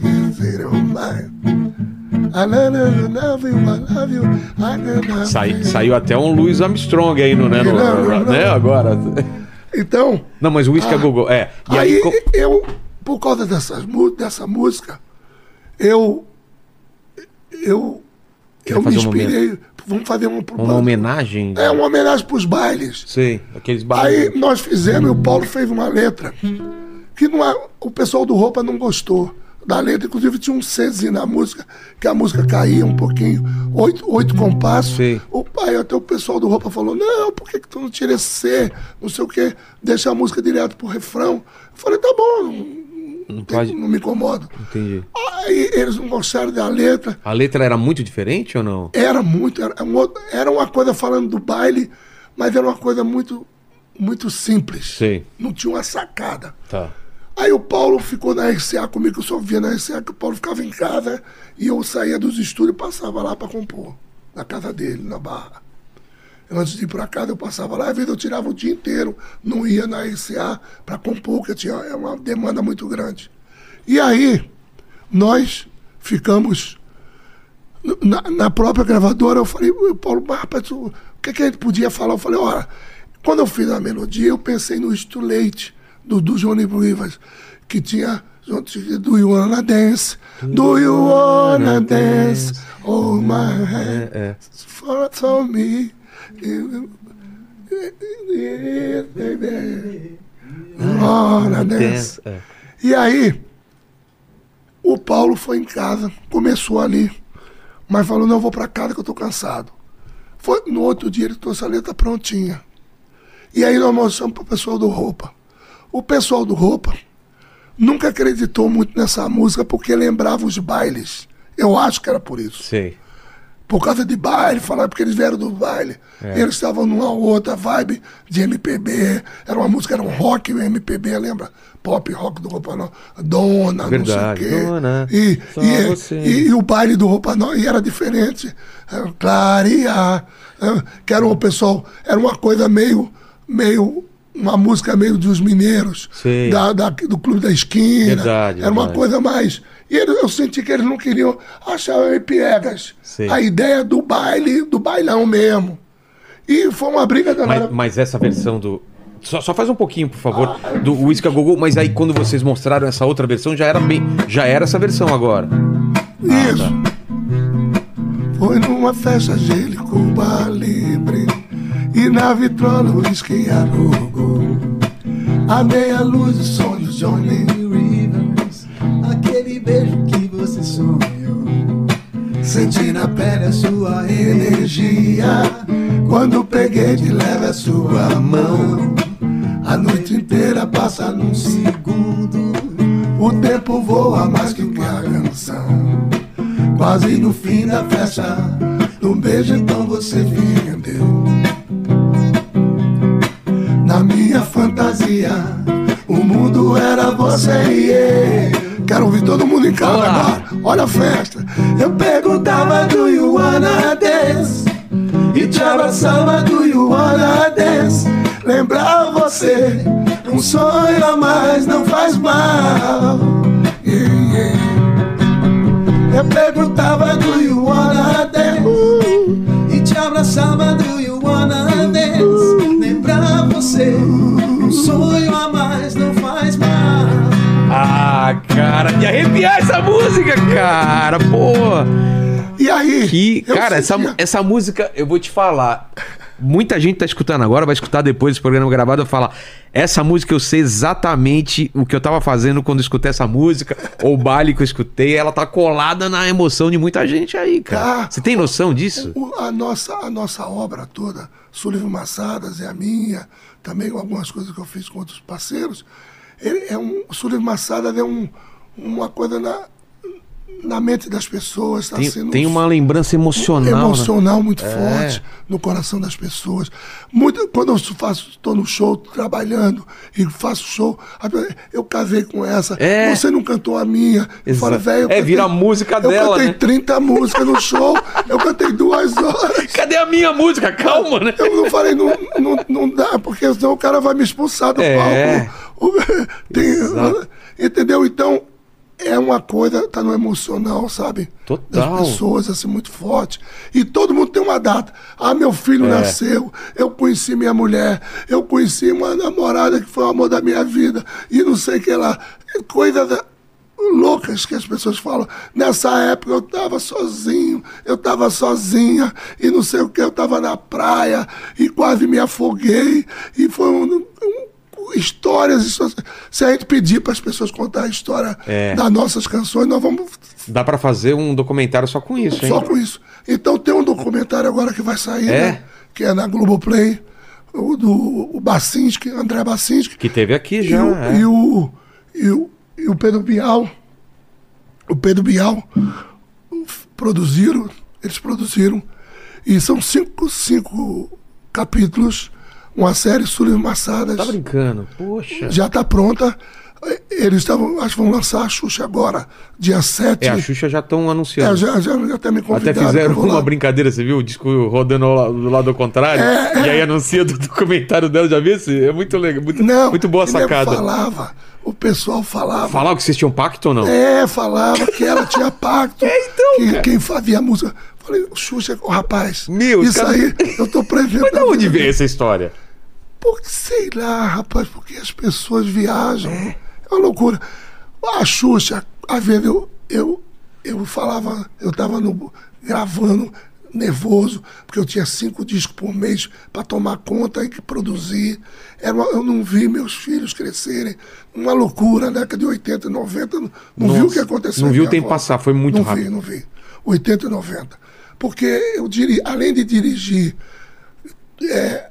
gerenciar produções, eu produzia também. Então eu produzi, eu produzia no, no ano 30 discos e discos e, e tomava conta de mais 30. Nossa. Então, era uma loucura. Então, às vezes eu tava nervoso, falava, pô, cara, e o cara, fulano, pô, velho, pô, parece o, o inimigo, parece o demônio, cara, tu, tu pô, quase apagou a voz, não sei o quê. Eu ficava nervoso. Cara, a Xuxa falava, ah, não fala esse nome, não. Batia na madeira, Entendi. pô, vou, vou, Parece o diabo. Eu falo, não fala não nisso. fala. Tinha como. Como uma pessoa dessa vai fazer? Não, entendeu? Nem passava pela cabeça e as pessoas começaram a inventar essa coisa. Que é o. Se você- rodar qualquer disco ao contrário, você vai achar um monte de coisa, né? Uou, uou, E- Parece e- um é. inimigo mesmo. É. Qualquer disco. Pode ser de rock, É. pode ser da Xuxa, do Roberto Carlos, qualquer disco. Falavam do Roberto Carlos também, né? É coisa de. Roberto, O Roberto, que é o mais. o, o Roberto Carlos é Jesus Cristo, Exato. Futebol Clube, eu falo. Pô, não, não tem como. Mas, mas aí. Quer, quer apoiar aqui? Não, ó? tá bom, tá bom. Aí, aí tem essa música, é, é, essa sequência de músicas que vocês começaram a gravar. Isso. E aí, por quê? Música Gogô. Um, um pede, outro pede, começa a fazer sucesso, todo mundo. Alcione, eu mandei pra Alcione a música Nem Morta. Eu só fiquei sem os braços. Eu, só- eu, só- eu daria a luta. Deixa eu ver aqui. Deixa eu ver um tom mais baixo. Eu, eu, eu, eu deito contigo, porque quando me abraças, nada disso me importa. Coração abre a porta, sempre que eu me pergunto, quando vou te deixar, me respondo, nem morta. Foi um clássico da Alcione, que é um dos clássicos da nossa história. Estourou. Depois, Estranha Loucura, Minha Estranha Loucura. E, e nós fomos. Foi como fiz- fizemos um dia de domingo pra Gal. Tá. Ela que pediu? Ela pediu. Ah, um dia de domingo uma confusão, velho. Uma Por quê? história tão longa. Eu vou ver se eu falo rapidinho. Tá. Porque inclusive tá na série. Entendeu? Tem muita coisa que tá assim, pesada Ah, é? na série. A Gal tá falando sobre isso na série. Mas como que foi Saudade muito grande. É. E não, porque a Gal, nós gravamos o Leva com o Tim Maia. Certo. Depois ali do Me Dê Motivo. Como foi o Leva? Leva, meu som contigo leva. A Rádio Bandeirantes, aqui de São Paulo, pediu uma música pro final de ano. Ah, um Faria- jingle de final de ano. Final Foi tô- pra isso? Eu cantando, arranjo do Lincoln Olivetti, arrumei legal, coro, Goldeirança, Golden Bote de Esperança, a, a Vera, fiz um arranjo a Vera mesmo com o velho, cantei, mandei, os caras adoraram aqui, botaram no ar. Uma semana tava explodida a música, o nego tava pedindo nota errada. Na outra rádio. É, comigo, com eu cantando, eu Caramba. cantando, comigo cantando. Era eu cantando a música. Entendeu? Aí o time veio fazer um show aqui, me liga chorando. Pô, Ivanildo, essa música é pra eu cantar, Ivanildo, não é pra minha você cara. cantar. Minha cara, como é que você grava aí no meu lugar? Eu falei, não tinha. Essa música é Pra uma- rádio. é pra rádio, Bande- é Rádio Bandeirantes. Aí ele falou, não, meu irmão, essa música é um hit absurdo no mundo inteiro. Eu sou. Eu falei, Tim, não vai dar certo você gravar, porque tocou na rádio. As outras não vão querer? tocar. Ninguém vai querer pelo Brasil, porque é o hino da Bandeirantes, porra. Aí, da Band, né? Band É. Music, Band, Band FM. Aí, eu, meu irmão, Você, ele falou, minha mulher me deixou, não sei o que, contou uma história lá que ele tava chorando, tava acabado, arrasado. Aí falou, quero gravar essa música, é a minha história nesse momento. Aí eu falei, tem. Ele falou, aí ele muda a voz. Meu irmão, o, o, o Michael Sullivan. Aí ele- quando ele brigava comigo, ele chama Michael Sullivan. o, o Michael Sullivan. Você tá me estranhando, eu sou teu Tá professor. Eu Te te ensinei a ensinei a tocar. tocar, a cantar, a compor, e você quer me dizer o que, é que eu tenho que gravar? Eu falei, não, tio, eu tô te explicando, vai ser difícil botar na gravadora, porque nem... mas o Edson Coelho e o Miguel Plopes acreditaram na música. E quando ele botou, eu falei, vou botar voz com ele. Botamos voz, tirei, três dias depois ele estava no estúdio do Lincoln lá, no Guerengue, ali no estado do Guerengue, ali. Ele insistiu. E foi, cantou. Pra cada... Mas pessoa ia tocar, né? tá, Você não tinha quando mais- modula. É. Eu falei, não ficou um pouco alto, não, Tito, não quer baixar meio tom. Ele falou, meu irmão, você quer dizer que você canta mais alto do que eu? Você está me falando que eu não canto no seu tom. Ivanildo, você está passando do ponto. Ivanildo, você está passando no ponto. Rapaz, Que É figura. uma figura, cara, genial. Aí eu falei, não, tá bom. Aí ele cantou o Leva. Ele chorava quando ele ouviu, rapaz. Ele mixou rapidinho pra mandar pra rádio, que o Edson pediu. O Edson, eu falei com o Edson Coelho, falei com o Miguel. O Miguel até falou, fala com o Edson, porque vai ser difícil. Aí eu falei com o Edson, que era o diretor de Edson Coelho, sabe quem é, né? Sei, sei.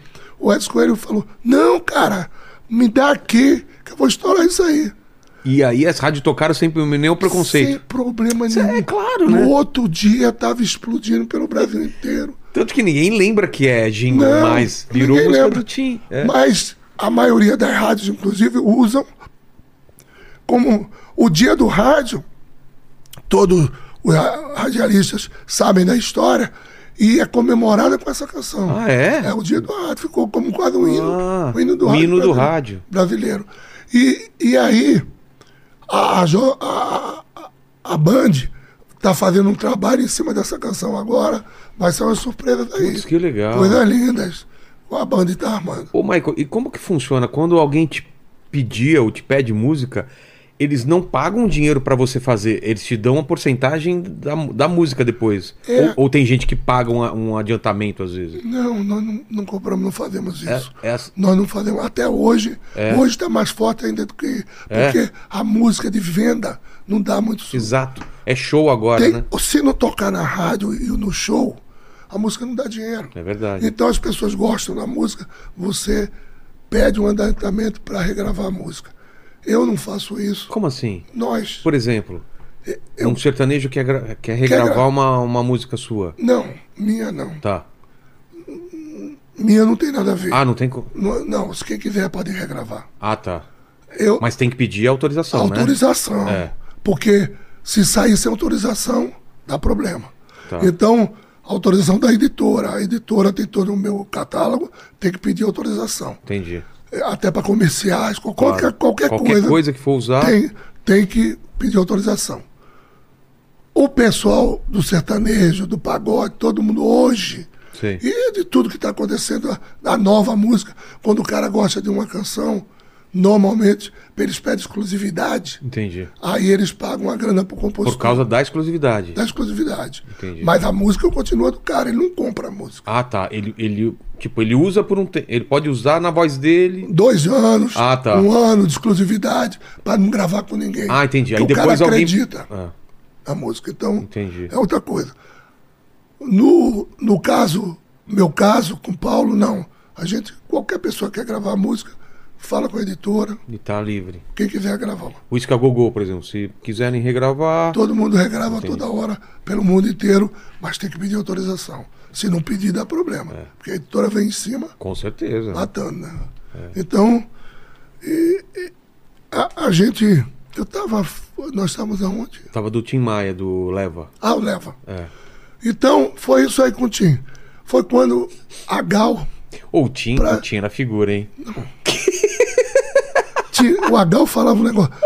Agal falava um negócio tão bonito. tão engraçado, mas bonito.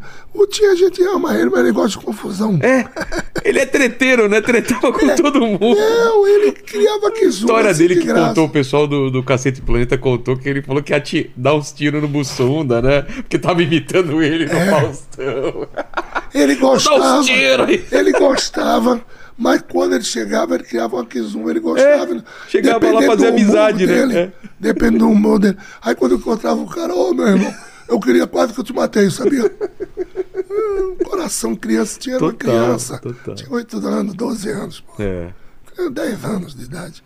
Então, a Gal depois do Leva, a Gal, eu tava com maçadas. o Leva? Ela ama- amava o Leva, a Gal. Ela adorava o Leva. E eu tava com maçadas fazendo, um, mexendo numa letra na Companhia dos Técnicos, lá na, na, na RCA, Sei. lá nos estúdios.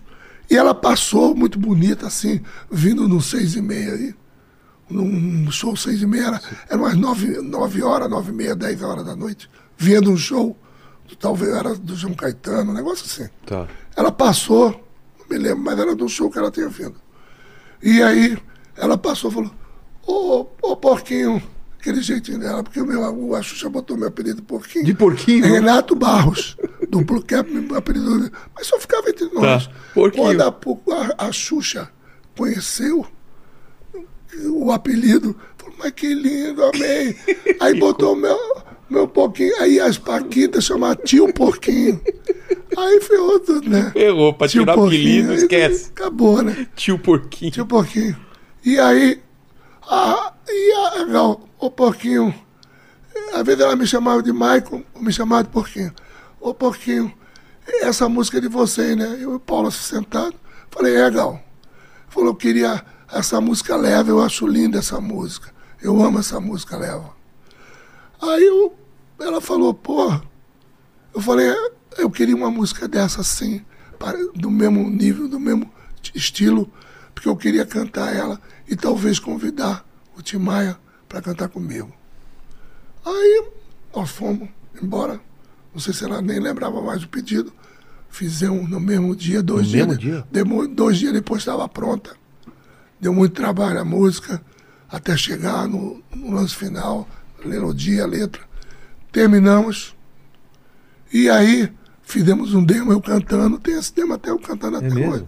Tem o Leva, tem essa o Paulo tem. Pô, que legal. Vai estar no documentário? Vai mostrar alguma coisa? Vai. Ah, legal. Vai no documentário. Entendeu? Então, a- nós mostramos, na companhia, primeiro a Gal pediu uma música pra gente, e nós temos isso aqui. Para a direção artística, para o presidente, para os promotores, tinha uma meia dúzia de gente, junto com o Miguel, o diretor artístico, o Edson Coelho. Aí as pessoas chaparam, falaram, cara, se ela botar o Timaya cantando com ela, é, é a música do, É. de todos os tempos. Vai arrebentar, imagina. Aí mostraram para ela, chamaram ela lá não. Quando mostraram o demo, ela falou, que lindo, mas é muito lindo. Muito lindo demais. Aí botou. Falou, vou chamar o Tim mesmo. O que, é que vocês acham? Aí, vamos chamar o Tim. Aí ela chamou. Cara, aí começou a confusão. Por quê? Porque o Tim, rapaz, eu não posso contar muito essa história. Já começou agora a conta. Não, porque Era ciumento ele? Não, porque o Tim queria namorar a Gal. Ah, ele queria pegar a Gal. Mas aí eu tenho. Eu entendo ele. É, porque é ela- porque tem um, um trato que a gente não pode. Essa história das Ah, pessoas. tá. Que é o Gal. Assistam a série. A série vai falar melhor. Vai falar melhor. Tá. Eu sei que foi uma confusão. Sei. Até sair a música, levou dois meses. ele não queria, disso. porque não se encontravam, que ele queria encontrar com ela e não gravava. E a Gal começou a ficar meio com medo. E, não, e desmarcava as coisas. E não sei o quê. Ele ia E pra- viajava. Porque ele ia pra cima. Não, só tem um, um programa que é o do Chacrinha, que tá aí na internet. Que tem os dois? Os dois cantando. É mesmo? Tem, tem esse Pô, depois eu vou querer ver isso aí, tem, então. Tem que ver aí. É? Gal Costa mais Chacrinha. Cara, que legal. do domingo. Mas na, pra gravação eles gravaram separados, as vozes? Não. Gravaram juntos. Não, a voz do É. disco separado. Tudo separado. Gal botou voz. Depois, Depois- Tim Maia. A primeira confusão, porque ele queria que a Gal estivesse lá. Ih, rapaz. Cara, aí foi embora pra casa. Aí levou uma semana pra botar. Cara, é uma confusão tão grande. A Gal quase desiste. Ela quase desistiu. Quase desistiu, cara. A Gal quase desistiu. Cara, e virou que virou a música ela mesmo gostava, assim. amava a música. Ela falou, mas por que ele tá arrumando tanta confusão? Meu Deus. Mas Zança era esse. Entendi. Porque ele queria namorar. Vou casar com ela, Ivanilton. Ah. Vou casar com ela. Eu vou trabalhar para sustentar minha casa como ninguém. Olha, já eu fez vou, todo o plano. Vou fazer todos os shows, eu vou a todos os shows, porque é muito dinheiro que eu tenho que ganhar. Tem que ganhar agora, não pode mais Eu faltar. isso. falava, tinha que viagem. Uma viagem, cara. Pô, o engraçado. Tim era muito intenso, né? Não. Ele, eu tô te falando, era uma criança que viajava, que não teve brinquedo, o brinquedo dele era a música É. e as pessoas. Exato. Ele tinha brinquedos na vida dele. Era a música e as pessoas. Os cantores, Sei. entendeu? Os produtores, que na hora que ele ia cantar numa casa popular, ele não deixava de ir. Mas quando ia os holofotes, ele não aparecia. Era mais fácil ir numa, ca... numa casa de show pequenininha. Subúrbio do Rio, Subúrbio, ele ia. ele jamais É mesmo? furou um show. O problema eram os grandes shows, assim. Canecão, não sei o quê, e TV Globo, e as televisões, o Silvio Santos, ele marcava e não ia. Mas não é porque ficava nervoso, né? Não, era para ser contra o poder. Ah, tá. Era Ele uma tinha forma um dele. problema, Ele Entendi. tem um problema com o poder. De protestar, entendeu?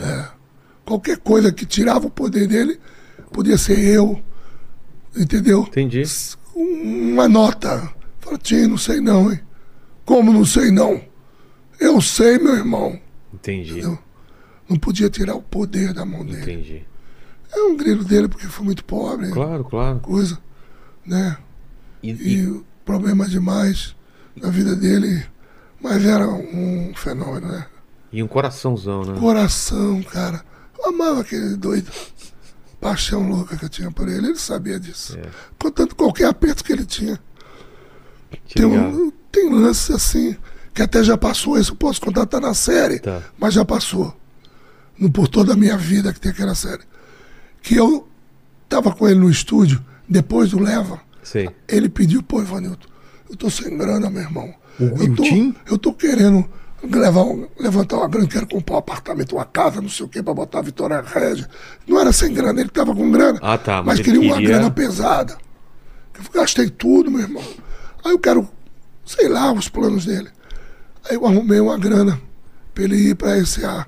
Falei com, com o diretor artístico, falei com o, o, o diretor, o, o gerente de marketing, o diretor de marketing, o Edson, o presidente, o Manolo.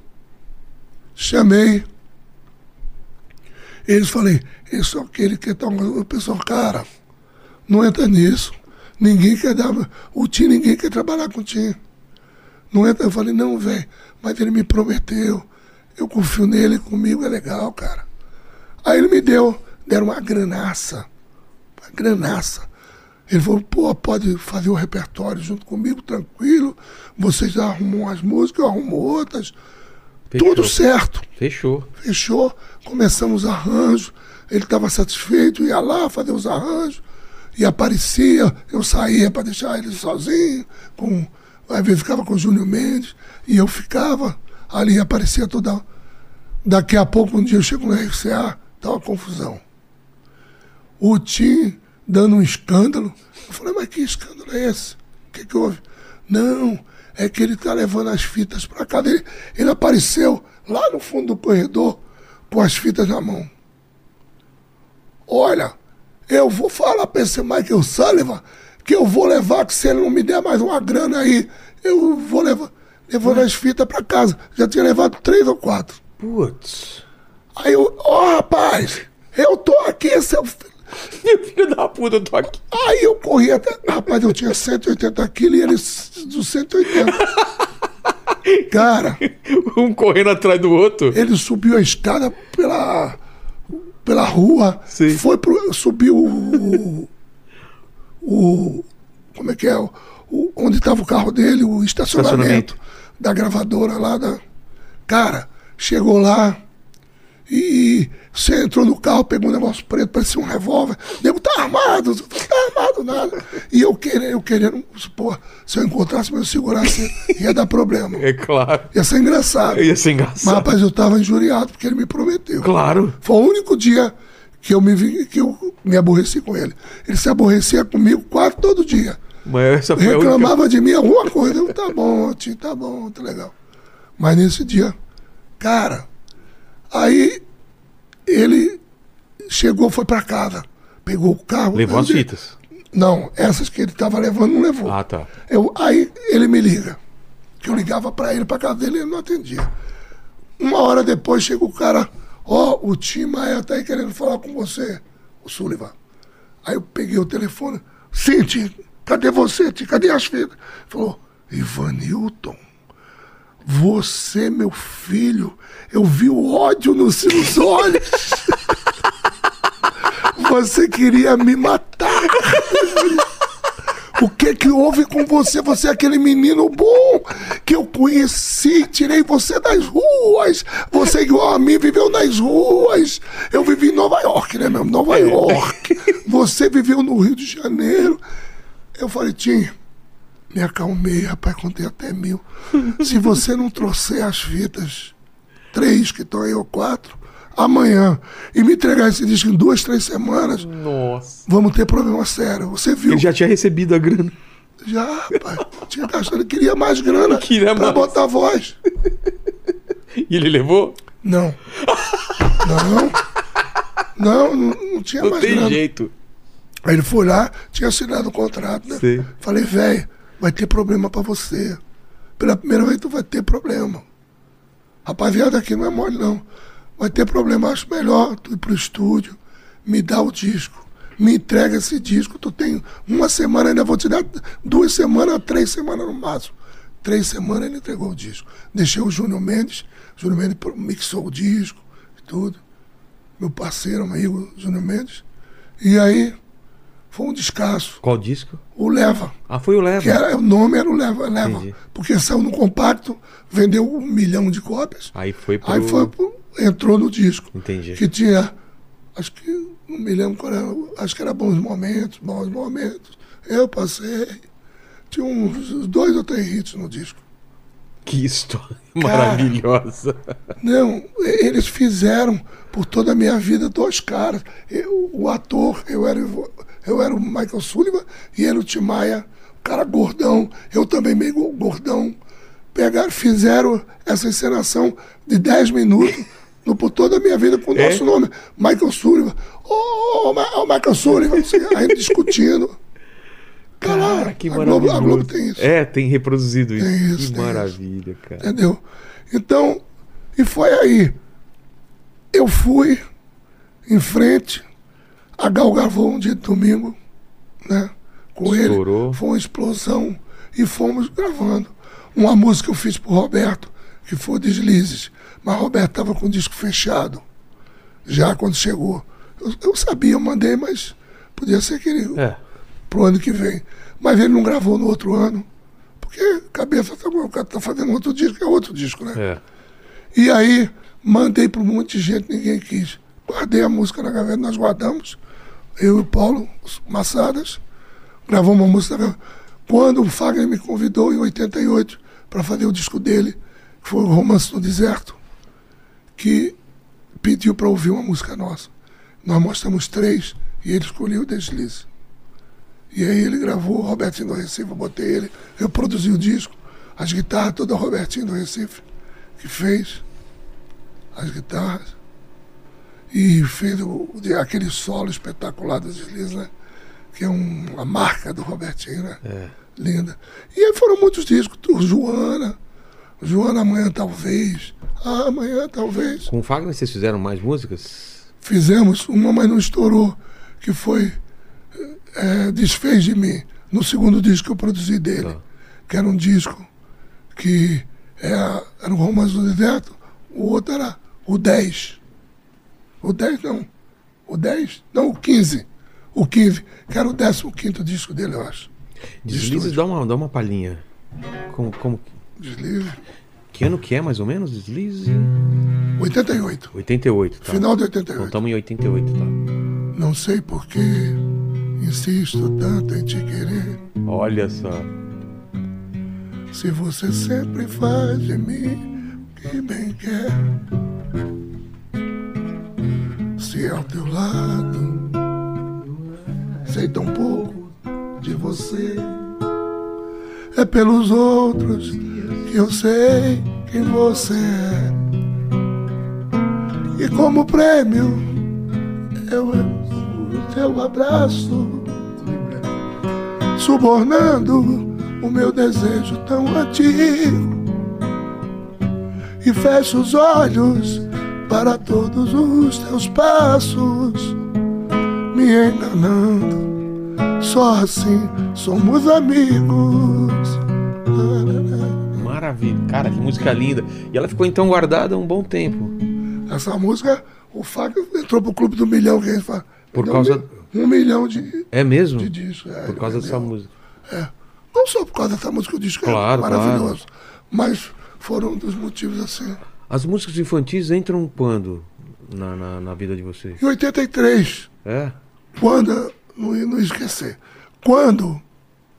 quan- Quando nós estouramos a música Gugu e, e o Balão Mágico estava terminando, que a gente era fã do Balão Mágico. Então no- nos inspirou para fazer um, um grupo infantil. Mas antes do grupo infantil, nós tivemos uma ideia. Eu, o Paulo, o Miguel, a gente junto, a gente conversando, resolvemos botar uma pessoa de nome, uma personalidade Sei. que cantasse, para cantar junto com as crianças, que era a Patrícia e Luciano, que a gente tinha escolhido para fazer o, o grupo Trem da Alegria. A Patrícia Marques? Max, essa Max e Luciano. Caramba. Luciano cantava muito, Patrícia também, até É. hoje eles cantam muito. Cantam né? demais. É. Eles cantavam como gente grande. Eram, eram fenômenos. E aí, mas nós remoeram, falamos, não vamos lançar agora uma coisa. Porque nós procuramos a Xuxa, fomos lá, mostramos as músicas, tudo. Ela falou, não, eu não sou cantora, isso é invenção. Mas aí a, o cara que tinha levado ele para manchete, que a Xuxa dava 5 horas da tarde às 7, batia junto com a Globo, Sei. no Ibope, Na manchete. na hein? manchete. E incomodava um pouquinho ali, porque era, todo mundo era distante da Globo. É. E ela incomodava, batia. Que era o Maurício Sherman, Entendi. que teve essa ideia de lançar ela com um programa infantil. Ah, é? E o Maurício falou, estava no estúdio, mas isso é bom para você. Nós fomos embora, deixamos duas, uma fita com duas músicas para ela. Não, vou ouvir, vou mostrar pro, pro Pelé. Sei. Ela com o Pelé, né? A mãe dela estava do lado, falou, naquele mesmo dia, depois ela me falou. A dona Alda falou, filha, isso é bom para você. Maurício Sherman, isso é bom para você. Pelé falou, Ah, ela não isso é bom para você. começo, então. Não, ela falou, vou pegar, pagar mico, as pessoas cantam, você vê as crianças que cantando, hoje as crianças cantam muito. E aí, no fundo, ela foi lá, resolveu fazer. É, Mas no dia que ela foi botar a voz, ela também chorou, não queria botar a voz. Pelé estava no Rio, foi lá. Falou, Xuxa, isso é bom para você. Isso é bom pra, isso é bom pra você. Entende? Isso é bom para você, entende? Entendeu? Isso é bom. Ela falou, tá bom, vou cantar. Cantou, ficou lindo, mas não foi a música principal do disco. Qual que era a música que ela cantou, essa, essa daí que você tá falando? Doce, essa vida é doce. Ananara, ma- Mas cantou lindo, cara. É mesmo? Com as crianças, cantava, canta- cantava no coro, Patrício Luciano. Tinha um carequinha disco. Nós fizemos, em vez de lançar o clube Trem da Alegria, lançamos o nome do programa dela, Clube da Criança. Tá. Clube da Criança apresenta Xuxa, Carequinha, Patrício Luciano e músicas do Sullivan Massadas e Pelé. Pelé tinha duas músicas no Ah, é? Ele cantava? Não, só tinha duas músicas no Não era o disco. ABC, não, né? Não, não. A ABC, lembra disso? É, não, essa é um hit. É o hit. Isso é. ABC. É. Meus filhos até hoje cantam isso É mesmo? casa. Meus filhos... Toda criança tem que. As crianças dos irmãos no colégio, dele com o pequenininho, né? É? É, essa música é campeã de, de Total. venda, to- É. total. Sucesso. Então, ela, mas ela ficou chateada. Ela, ela ouviu o que nós mostramos para ela, para ela tomar, ficar feliz. Sim. Nós mostramos É de Chocolate, que era desse disco. Tinha dois clássicos nesse disco. É de Chocolate, que era Robertinho do Recife.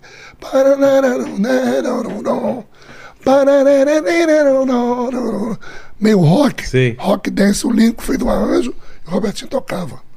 E tinha um outro que o Roupa Nova participou e fez o arranjo, que era o Carrossel de Esperança. A vida é uma. o- Bem que eu quero te mostrar, existe um lugar pra gente ser feliz. Sim. Roupa Nova cantando junto. E essas músicas explodiram. Vendemos meio milhão de Mas discos. com a, com a Xuxa? A Xuxa não. Ela queria cantar o de Chocolate. E eu falei, filha, não dá, já está pronto, já está indo para a rádio. Putz. Quando nós falamos contigo, já, já tínhamos começado o projeto. Já está pronta a rádio, inclusive a Rádio Cidade pediu exclusividade para tocar isso. Porque acharam tão boa a música que pediram exclusividade e tocaram. A Rádio Cidade tocou com exclusividade uns 15 dias. Essa música dentro da. porque não tinha nada a ver, né? É? Mas tocaram, porque o Robertinho tocava muito de cidade, era meio rock, e eles queriam tocar alguma coisa infantil Entendi.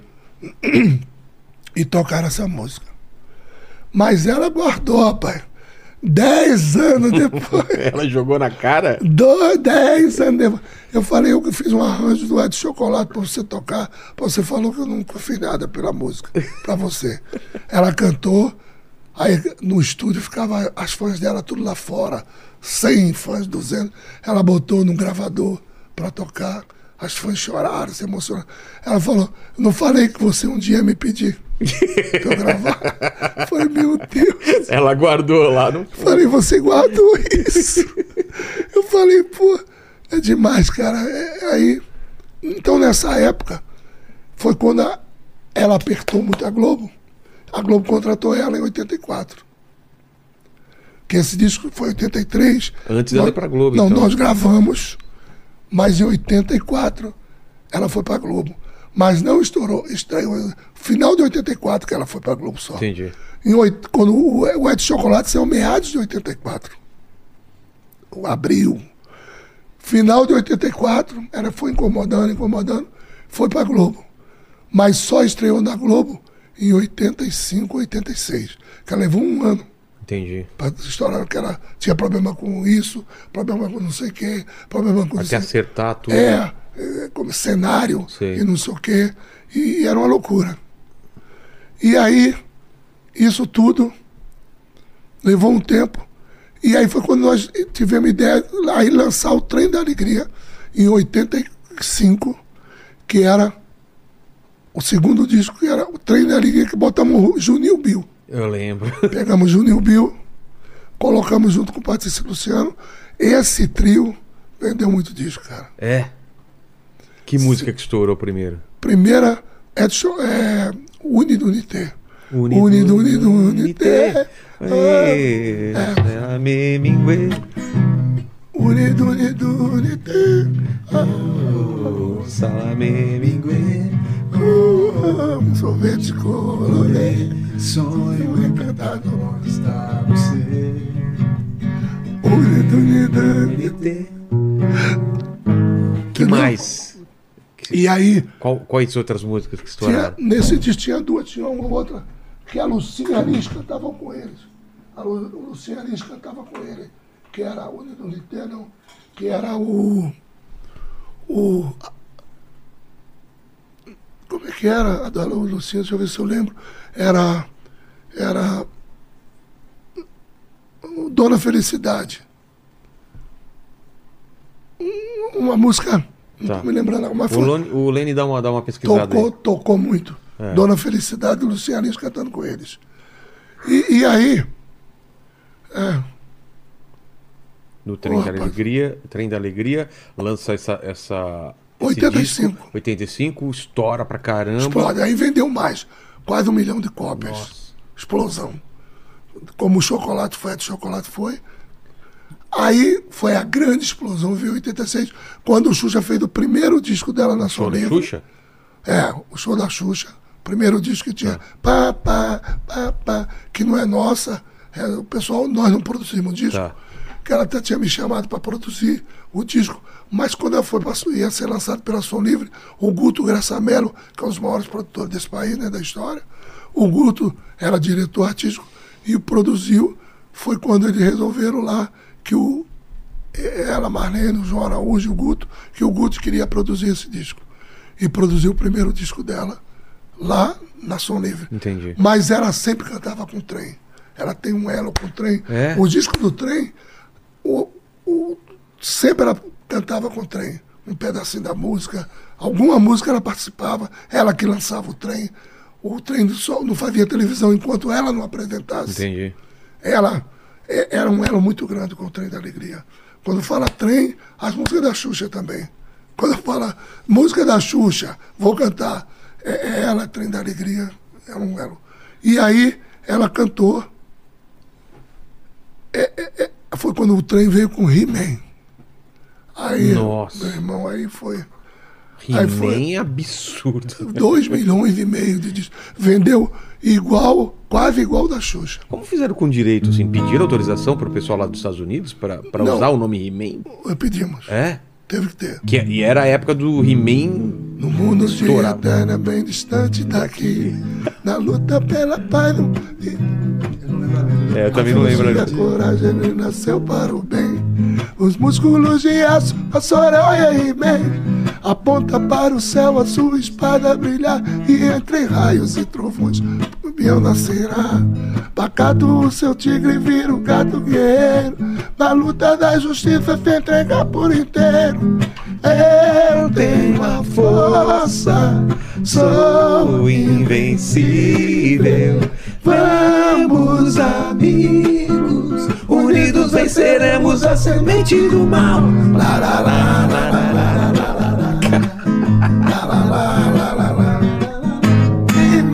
Você sabe que essa música faz sucesso em festa de adulto também, Não, né? Toda rapaz, festa de adulto, quando só, toca essa música aí, a galera irmão, vai pra pista. O maior sucesso do show que eu faço é quando eu faço no final do show, toco tudo em rock and roll. Essa música pesada, Não assim. só, essa, É? não só essa música, eu faço um medley Sei. de 15 minutos. Nossa. Eu toco a primeira Lua de Cristal. Lua de cristal. É do segundo disco Lua dela? de cristal que me faz sonhar. É desse disco. É desse disco. Vai da minha estrela. Eu já sei brilhar. Disco dela que vendeu 4 milhões. Cara, vendeu. Que é o show da Xuxa 3. É o 3 esse? Nossa. Tinha o segundo Teve filme, né? e teve o 3. É. Não, Lua de Cristal não. Lua de Cristal já foi em 90. Tá, é bem mais pra Esse, frente. e- não, não, não, esse aí não é, do, não é da Xuxa, é Trem da Alegria. O que? O. O He-Man. Ah, o He-Man sim, né? mas o, o Lua de Não, Lua de Cristal. Cristal é, foi do primeiro filme, o segundo filme dela. Sei. O primeiro foi o, o Xuxa contra o Baixo Astral, que tem um arco-íris. Vou fazer um arco-íris de energia. então eu toco Lua de Cristal, toco Unidunité, Unidunité É de Chocolate, He-Man, arco-íris e, e faço. Não é minha, a música não é nossa, mas eu faço no final o. o o, o, o grande sucesso dela do mundo todo, que é o. Do, da Xuxa? tá É o Hilarie? Hilarie. Que combo, hein? Olha só, matador. O- Bem abaixo, né? Cara, você não sabe. É, é de 10 anos É. a 100 anos. Você junta todo mundo. As pessoas vêm dançar. Porque nós atingimos, nós tivemos uma sorte muito grande, que a década de 80 aconteceu tudo na música brasileira. O rock. Então nós pegamos o pai, o filho e o avô. É verdade. O avô tinha 60, o filho 30, e 35, 30, 30 e pouco. É. E o, e o, e o, o, o filho, moleque, é. o moleque, o, o neto, tinha 8 anos, 10 anos. Então, junto com isso, tocava nosso. Tocava. Joga fora no lixo. Joga fora no lixo. Joga fora no lixo. Sucesso, tocava. Hoje eu me peguei pensando em você. Te amo, não sei como eu amo. Coisa do amor. Então tocava isso, tocava deslize, tocava todo aquele sucesso romântico. Joana, ah, amanhã talvez. Só, só mais uma vez. Amanhã talvez. Só mais uma vez. O amor que a gente fez. Ah, Se eu tiver, se tiver muito rouco no show, vou levar ele comigo. É, leva o Lene, o Lene segura a onda aí. Cara, Tem uma campeão. banda gospel aí, ele, ele É. segura. Bom. Tem uma mesma banda gospel, né? Tem, tem uma banda chamada Patmos. Eu sei qual é, cara. A minha esposa é cantora gospel. Você sabe um meme que tem? Ah, Que é Socorro Deus, que todo mundo bota? sei. É dela, ela canta. É por causa dessa música. É, por causa da música. Socorro Deus. canta, é, que é a música que ela canta. É minha e dela a música. Poxa. É a nossa fé. Ela é cantora gospel, a Naile. Então, nós Vocês dominaram então anos 80 e começo dos anos 90. Foi, então, a sorte de tudo isso acontecer, porque tudo era música infantil que carregava que a gente só vivia ali na Xuxa. É. Eu e o Massado o tempo todo. Todo dia, quase toda semana, a gente fazia um. Cantava um pouco lá, tava lá, a Xuxa chamava a gente, apresentava a gente, não sei o quê, pá, pá, pá. E- então, o nosso nome era muito forte, Súrico Massada Total. entendeu? As rádios anunciando e tudo. E nós cantávamos tudo isso. Mas, mas aumentar? Não, não, é pra ele. Ah, tá. Sullivan. Então, as pessoas ouviam toda a nossa história de roupa nova, de Usca Gogô, de tudo. Sandra de Sá, eh, Joana, Rosana. oh, Nenhum toque eu querendo dizer muito pra ver. Rosana. Toque. Nossa, essa música também tocou muito. Muito. É uma das músicas de juventude mais ama, sabe? É? Muito. A de hoje. A juventude de hoje, mais conhecida nossa. Nenhum toque. Então, era muito sucesso. Entendeu? Talismã, sabe? Quanto tempo não te vejo. Cada vez você mais longe. Mas eu gosto de você.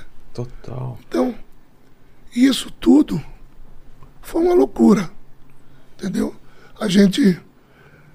Eu digo sempre que foi importante demais. Todo esse, esse combo, eu digo que é um combo, de Xuxa, as grandes vozes, Tim Maia, Gal Costa, eh, Joana, a- a Fafá de Belém, e todo mundo cantando tudo que era canções e canções, canções e canções. As pessoas estavam dentro do coração dos pais e dentro do coração dos filhos e do avô. Porque pegava o avô. Porque esses pais eram pais de 25, 30 anos, 20 anos, 25 anos, 30 anos, que tinham os filhos de 5 e 10 anos, tinha aqueles pais de 30 anos, de 35. É. E o avô com 60, 65. Então acho que por isso tão forte o livro Massada. E Massadas fala uma coisa que até o pessoal sempre fala comigo. Massadas fala que nós também entramos no subconsciente das pessoas, porque ficou mais leve a MPB, porque a MPB era uma coisa mais política. É. As músicas, tudo tinha Séria, né? uma conotação política. O amor era mais sério, mais, mais poesia, mais... a nossa era uma poesia mais pop. As melodias mais pop. Então isso também, ele acha que isso influenciou muito. A gente estava saindo de uma Ditadura. né? ditadura, entendeu? 85, né? É. Fechamos ali o ciclo. E, e o povo tava. Foi muita festa pro povo. Total. Chegou. Ele acha. é, Eu, Eu acho até que tem a ver, concordo. é, acho que tem a ver mesmo. Eu concordo. Entendeu? Então, foi muito legal, foi muito legal mesmo. Pô. Ô, Lene, manda umas perguntas. Pra fazer um xixi, aproveita, manda umas perguntas pra ele e já volto aí. Faz um xixizão rápido aí. Boa. Olha só, o Marco Aurélio, ele mandou aqui o seguinte. É, ele falou assim, ó, sua história dá um filme, É, quero saber se conhece e compõe com os compositores atuais. Você é o maior e na atualidade também temos um que é o Bruno Kalimann. Aí eu não sei se você conhece esse Bruno Kalimann. E os Bruno nomes- Kahneman é o campeão. Campeão. Compositor.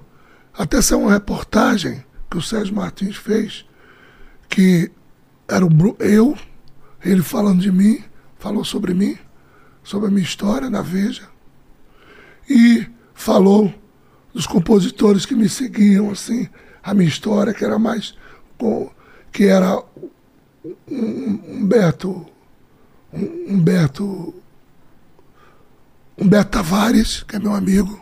Desculpa aí, Humberto. Quase esqueci seu nome, não. Esqueci não, que eu estava confundindo com outro grande amigo meu. Humberto Tavares e, e o Bruno Kahneman. Tá, então, eles dois tão, eram os compositores. Bruno eu compus com o Bruno Kahneman, mas não gravei ainda. Tô, tenho duas músicas com ele lá, que ele quis me conhecer. Foi legal. Aí depois eu fui à Vitória, conheci o estúdio dele, conheci a casa dele, conheci. E ficamos muito amigos. E, e são muitos amigos, muito amigos. E é muito importante esse pessoal que está dando seguimento aí. É- Essa pluralidade que eu tenho na minha obra. O, o Jax também perguntou aqui é, qual, o, que, o que você acha dessas novas tendências da música brasileira? E eu queria incluir nessa pergunta, porque hoje a gente. é, eu, eu- eu sou da época que tinha músicas de até 12, 15 minutos, né? E a gente Isso. ouvia do começo ao fim. E hoje a música quase não passa de 3 minutos, né? O que, que você pensa a respeito disso e sobre essas novas tendências que têm surgido aí no mercado, esses novos, os novos cantores aí? Olha, eu gosto de muitos. Se a juventude escolheu, é porque tem seu talento. Todos. Claro que há uma massificação muito grande quando vira moda e acontecem coisas que não são tão boas nesse modismo normal. Mas eles estão fazendo a história deles. Claro que o pessoal foi, foi uma mudança muito rápida e drástica. Então as pessoas sentem falta um pouco das grandes canções que demorava quatro minutos, cinco minutos, com grande orquestra, com não sei o quê.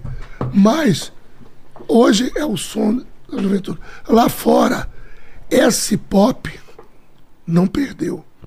Existe a, a música urbana, a urban music lá fora, mas existe o pop. O pop, você abre. Ontem eu estava até conversando, eu, a esposa e mais umas meia dúzia de pessoas, que lá fora tem a Adele, É. tem a Lady Gaga, com grandes canções, melodias espetaculares. Mas tem as meninas também, a Camila Cabelo, tem que. Eu digo até, eu faço uma brincadeira, que hoje a música é assim, para nós, para perguntar foi bom para você, eram duas horas que levava. Hoje é cinco minutos É. a música. No entendeu? máximo, é. Então, é uma música. Você vê, como é que ia tocar no rádio hoje, um dia de domingo, sete minutos quase? Muito difícil. É. Então, mas As existe. já tem que começar no refrão, já tem que começar. Mas existe no sertanejo e no pagode e no, e, e no gospel vozes espetaculares, velho. Muita voz. O sertanejo tem as pessoas cantam muito. Pô, E, e, o, e, o, e, o, e, o, e o gospel também. O gospel também. E o pagode. Canta muito, tem muita gente que canta muito. Quando você vai falando Péricles, e Tiaguinho, e não sei quem, não sei quem, não sei quem. Falando nisso, eu até esquecendo uma coisa que é tão importante. Eu acabei de lançar um disco, que é, que é o Michael Sullivan fazendo uma homenagem a Ivanilton. Porque eu digo sempre. Como assim? O Ivanilton é que toma porrada. o Ivanilton é que aprende tudo. E o Sullivan, o que, que é? É só para aparecer. Ele é o. Ele só entra na hora A boa. luz dos refletores entrou na hora boa e se deu bem. Quem brocha? É o Ivanilton Ivanilton. ou é o Sullivan? É o Ivanilton. Com O. Sullivan nunca broxou. Nunca, nunca. Eu peço pra minha mulher comprar. É. O que, que é? Ele não conseguiu ler. Eu- eu não rapidinho, né? Fala aí pra mim. Pode falar, pode falar. Fala. Comprometedora. Ah, Ah. Não. Então eu falo sempre pra minha mulher, me chame de Michael Sullivan. Porque ele não brocha nunca, exato. né? Tem essa figura, né? Tem. Do, do hitmaker. É, do, o Hitmaker. Tem o Ivanilton, tomou porrada, passou fome, Dormiu aprendeu, conheceu todo mundo pro Michael Sullivan, aprendeu tudo nos estúdios, ouvindo o Roberto Tim Maia, morou nos estúdios durante. É. Aí veio o Michael Sullivan. O Ivanilton é que compôs My Life.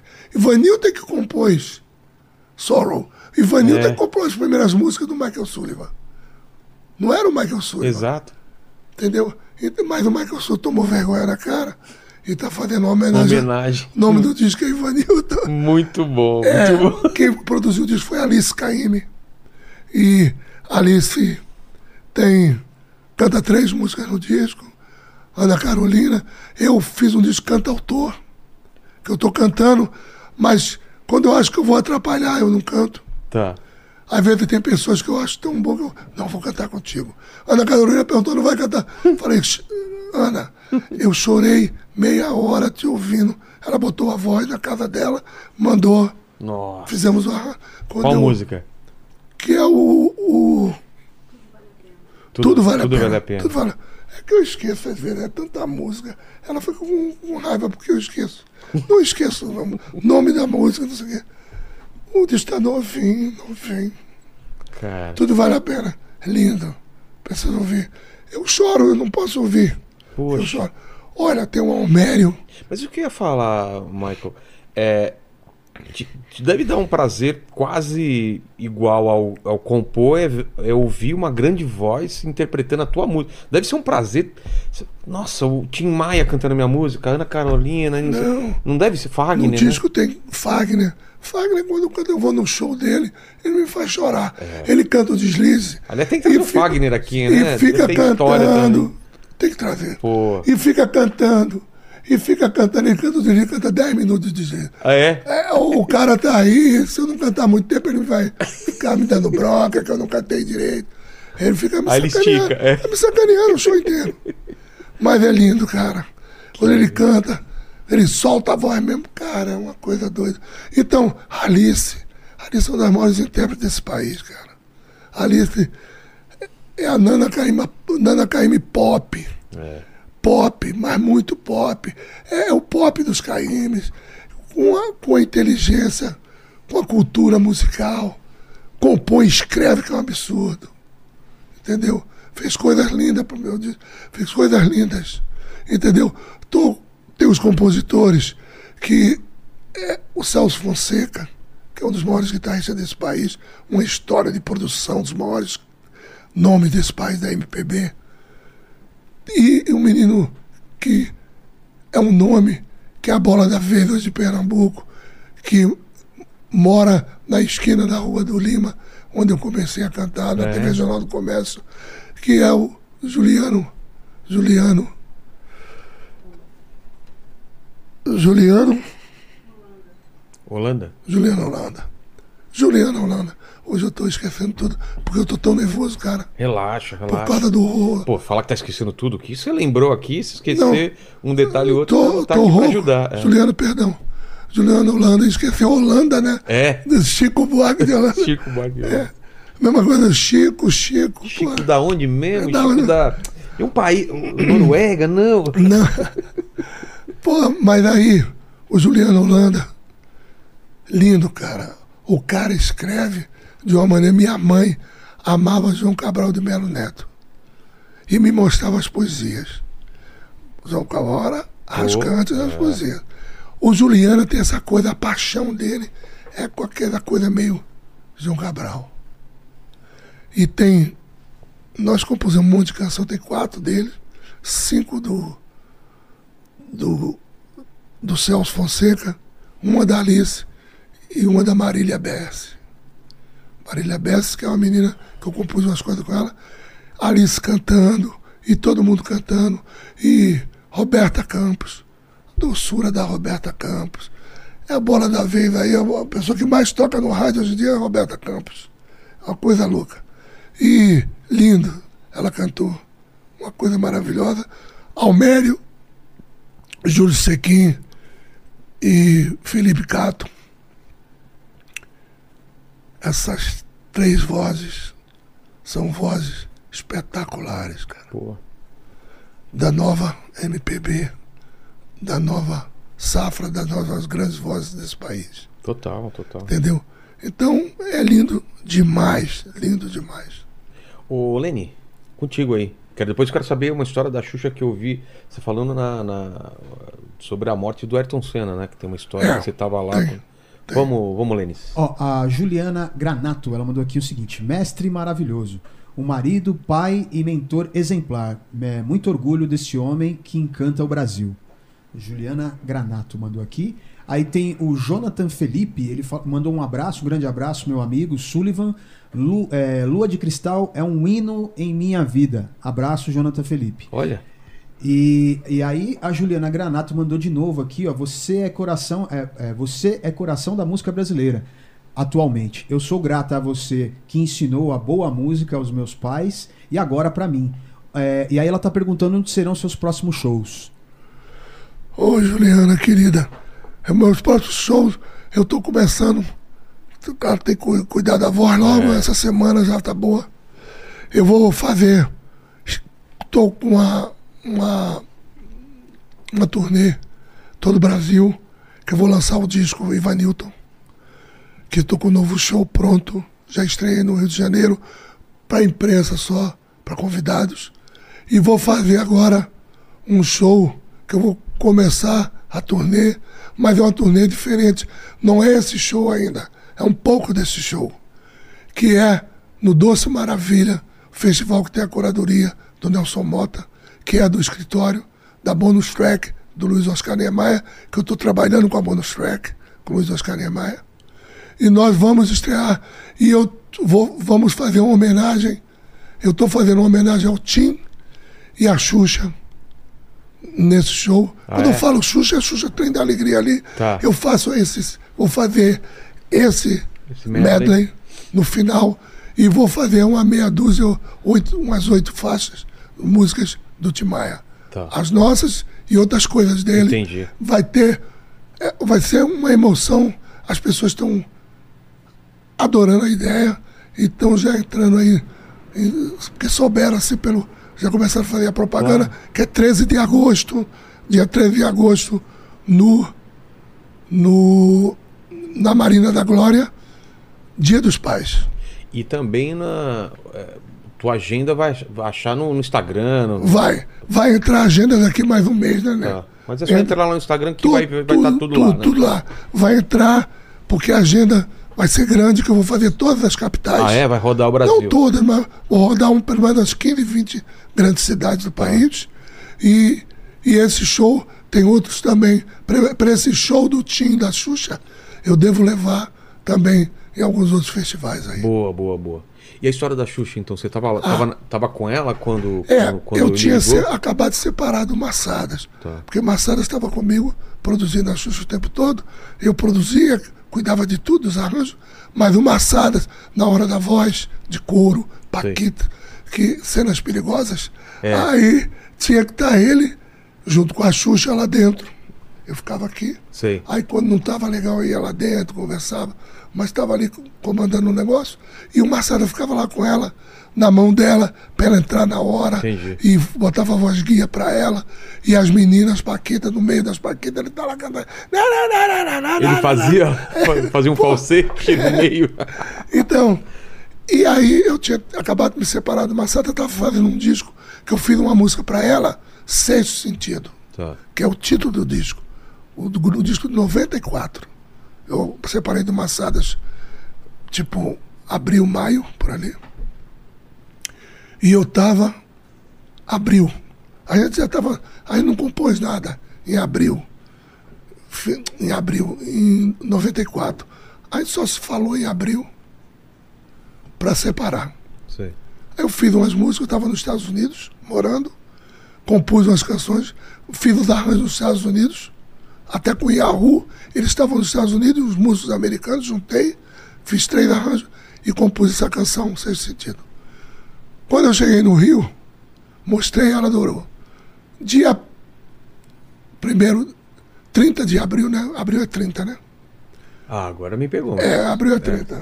Maio é que é 31. Pode ser, pode ser. Dia 30 de abril, véspera da corrida do dia primeiro, que era domingo, no sábado, eu estava com ela no estúdio botando voz, que eram as horas que ela tinha para botar Sim. voz. Sempre final de semana. E a- ela descansava A às corrida sexta. era no domingo e vocês Domingo. estavam sexta e sábado lá no estúdio? É, só tinha, por acaso, o Jorge Gordo. O técnico já se foi. Tinha uma pessoa que era o, o assistente, eu não me lembro quem era, se era o Sérgio Rocha. Quem estava de assistente, eu não me lembro. Tinha eu, Marlene Matos e ela no estúdio só. E estava a Mercedes Souza, Nossa. que ela veio ao Rio, já tinha vindo algumas vezes, e o sonho dela era conhecer a Xuxa. Ah, é? É, que ela achava tão forte, achava ela linda e queria conhecer a Xuxa pessoalmente. E ela foi no estúdio para conhecer a Xuxa.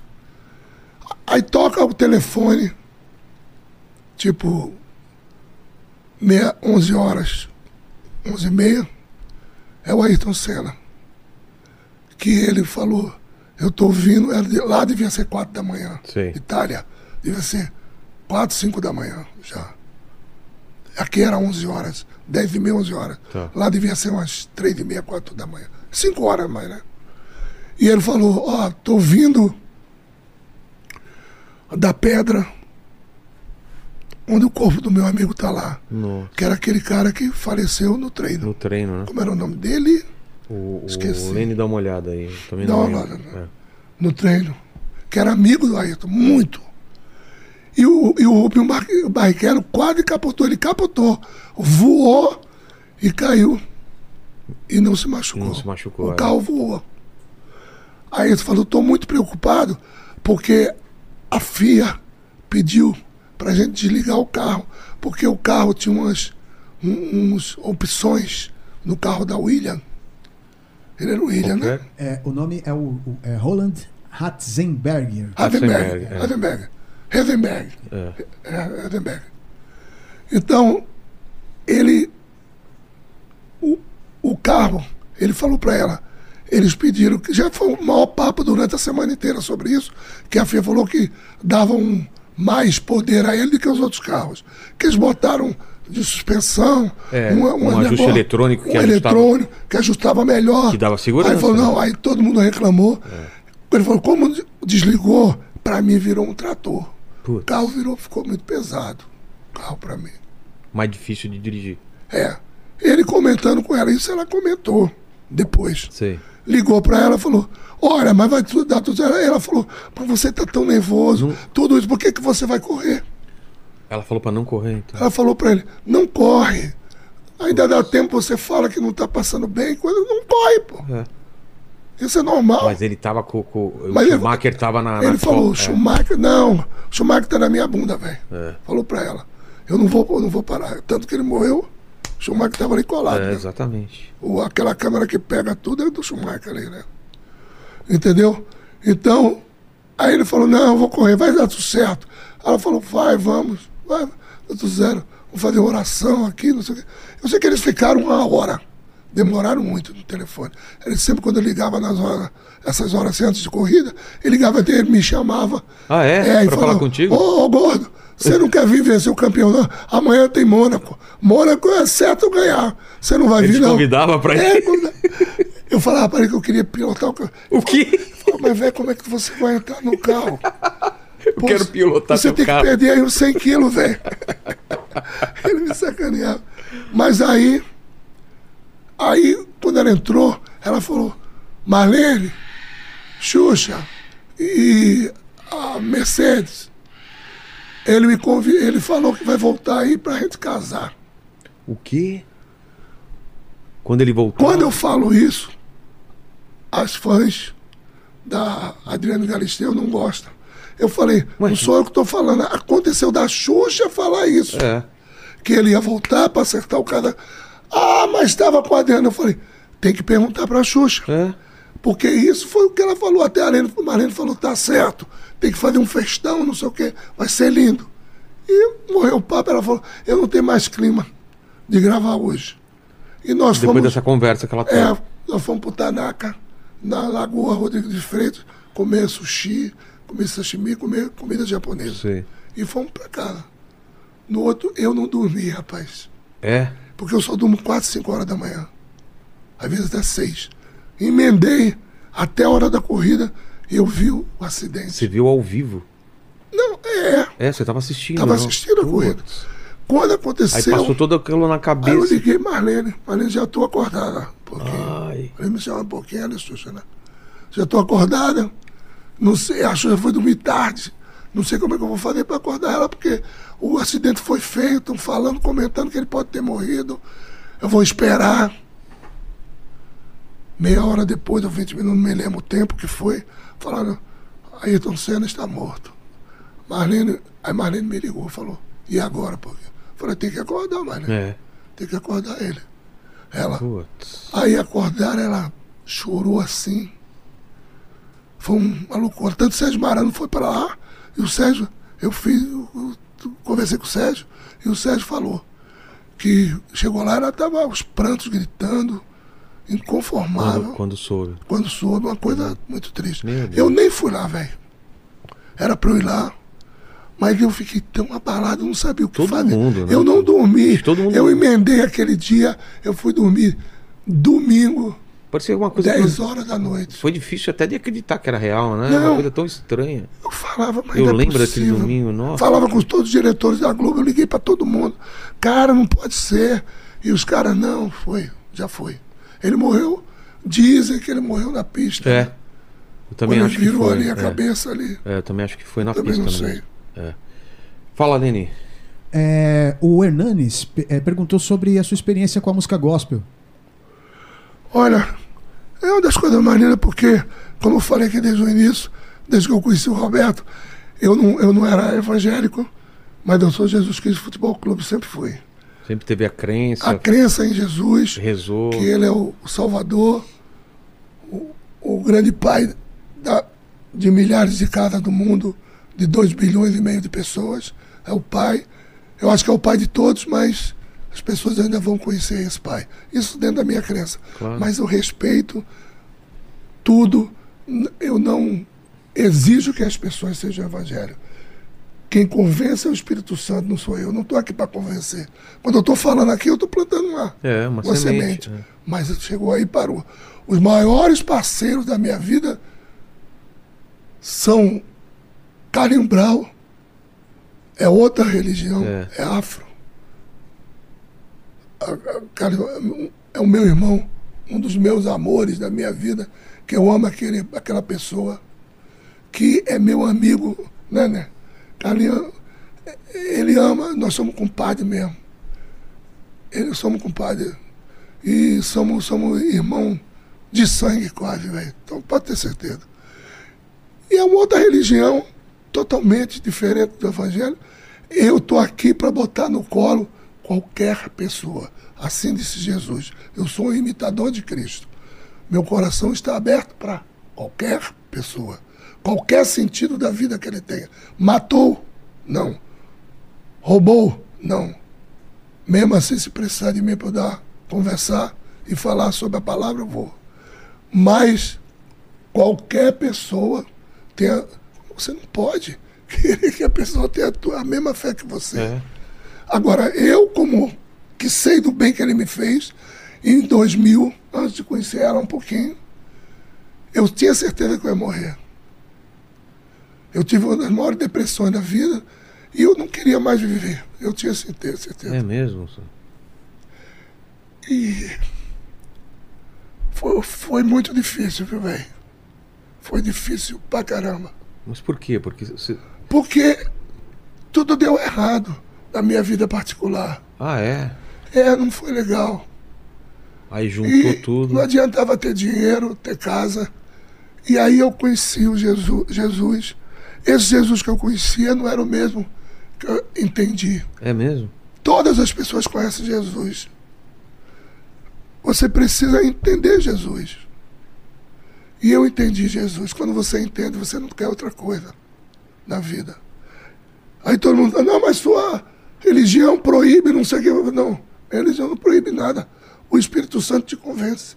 Não, e, e- Jesus Cristo nem tinha religião. Não tinha religião. Ele, ele não tinha religião. Fizeram depois dele. Não, porque nós somos judeus. Né?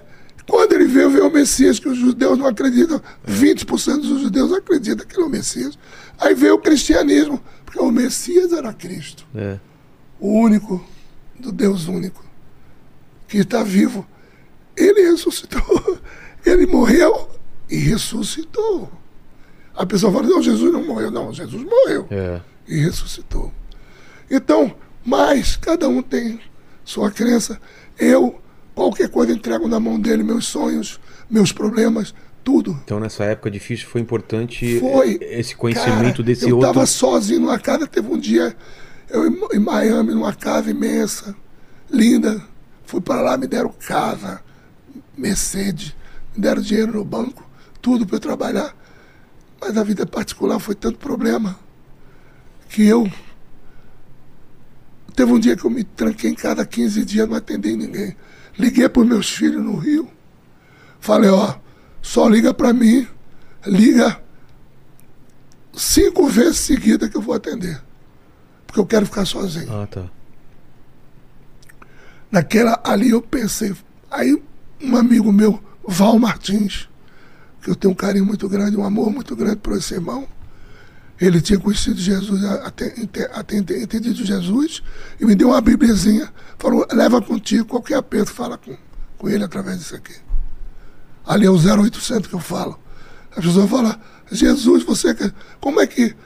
Esse negócio de você fazer tanta música, fazer um sucesso, hits e hits. Falei, 0800 Deus.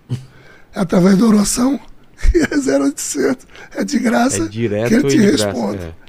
E eu, eu fiquei com, com essa Bíblia. Abri essa Bíblia pequenininha, me joelhei ali, 95 para 96. E fiquei ali com ele 15 dias. Mal saía para comer. Fazia jejum o dia inteiro. Fiz quase jejum. Comia uma vez por dia lá antes de dormir um pouco. E ali eu entendi. Eu ouvi a voz de Deus. Ele me salvou. Eu sei o que eu passei. Então, mesmo que as pessoas tenham preconceito, algum preconceito que eles tenham comigo, por causa de Jesus, que eu falo bem de Jesus, eu amo Jesus e é, e é o único Senhor da minha vida. Eu sei o que ele fez por mim e gostaria que eles entendessem. Que todos entendessem Jesus, independente da religião. E o Espírito Santo para entender a força que ele é, o bem que ele te faz. Então, é- essa é a maneira que eu vejo o Evangelho, Amém. entendeu? Fala, Aline. Aqui foi. Foi? Foi. Michael Sullivan, muito obrigado, obrigado demais por esse papo, por abrir teu coração, contar da tua história aí. Agradeço demais tua presença. E mesmo o Rocco aí meteu um sucessão atrás do outro aí, né? Foi um, um medley aí de. O pessoal, até, os fãs todos, o pessoal que está esperando meu show, o lançamento, vai ficar até preocupado. Não. Ah, o que, que o Sullivan tem na voz, não sei o que vai ser uma. Tu vai ver. É mesmo? Vai bombar aí. Mas você- recupera, né? Ficar, dar um não, três dias eu tô bem. dormir bem. É, e um, um própolis, umas coisas. Você fez assim, o pessoal vai entender diferente. Ah. né? É. Só, né? Não, Timaya, ó, ó. Timaya e o Raul se É. mexendo. Vanilton, Não pode, Vanilton. Vanilton. entendeu? Então, é isso aí. Eu sempre termino fazendo três perguntas para todo mundo. Contigo não vai ser diferente. Eu acho que a primeira pergunta você já respondeu, né, Michael? Que eu ia te perguntar qual foi o momento mais difícil da tua vida. Foi esse que você passou, então? Foi esse. Esse momento mais difícil de tudo que passei. A segunda pergunta é o seguinte: é, a gente vai morrer um dia. Espero que demore muito tempo. Você ainda tem muito para produzir, mais umas 1.500 músicas pelo menos. Amém. Né? Quantas você já fez até hoje? Quase duas mil. Quase duas mil. Então mais 1.500 pelo menos dá tempo. Mas esse programa vai ficar para sempre na internet, então manda um recado aqui pro futuro, para quem estiver assistindo esse programa daqui 302 anos no futuro, é uma máquina do tempo. Deixa pro pessoal quais, quais seriam suas últimas palavras, seu epitáfio. Meu epitáfio seria: Senhor Deus, obrigado de servir a Ti da melhor forma possível. E obrigado por você me dar de presente a música para servir aos teus filhos. Amém. E a terceira pergunta, se você tem alguma dúvida ainda na vida, você tem algum questionamento que Tem uma faz? que eu acho até engraçada. Adão e É. Eva tinham um umbigo? Hã? Adão e Eva tinham um umbigo? Verdade, né? E aí, Lene? Olha, eu- Pelo boa que você... pergunta, viu? Boa pergunta. Se eles não nasceram, de, não tinha Exato, cordão é. umbilical, não, Mas na eu- teoria não tem, Eu né? acredito que tenha, porque foi o Deus que criou. É, já colocou um biguinho lá. E, Fica essa dúvida aí pro pessoal, né? e, e até uma outra dúvida também. É, essa foi mais uma brincadeira, Sim. mas séria mesmo. É quando é que nós sabemos o que é mesmo ser humano? Como nós podemos saber o que é mesmo ser humano? Que atitudes durante toda uma vida, mesmo eu tendo a Bíblia na mão, eu isso é uma pergunta para a humanidade, direto. A lei de César. Sei. Quando nós podemos saber que nós somos humanos? Quando? Que atitude nós podemos tomar? É. Essa é a minha pergunta.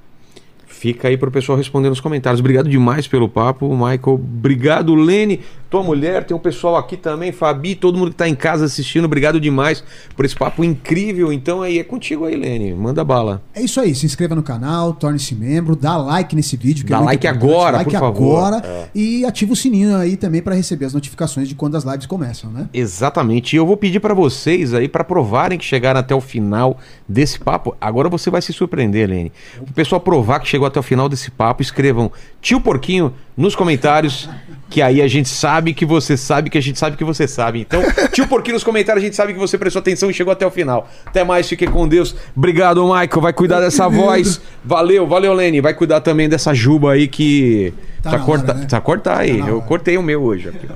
Até mais.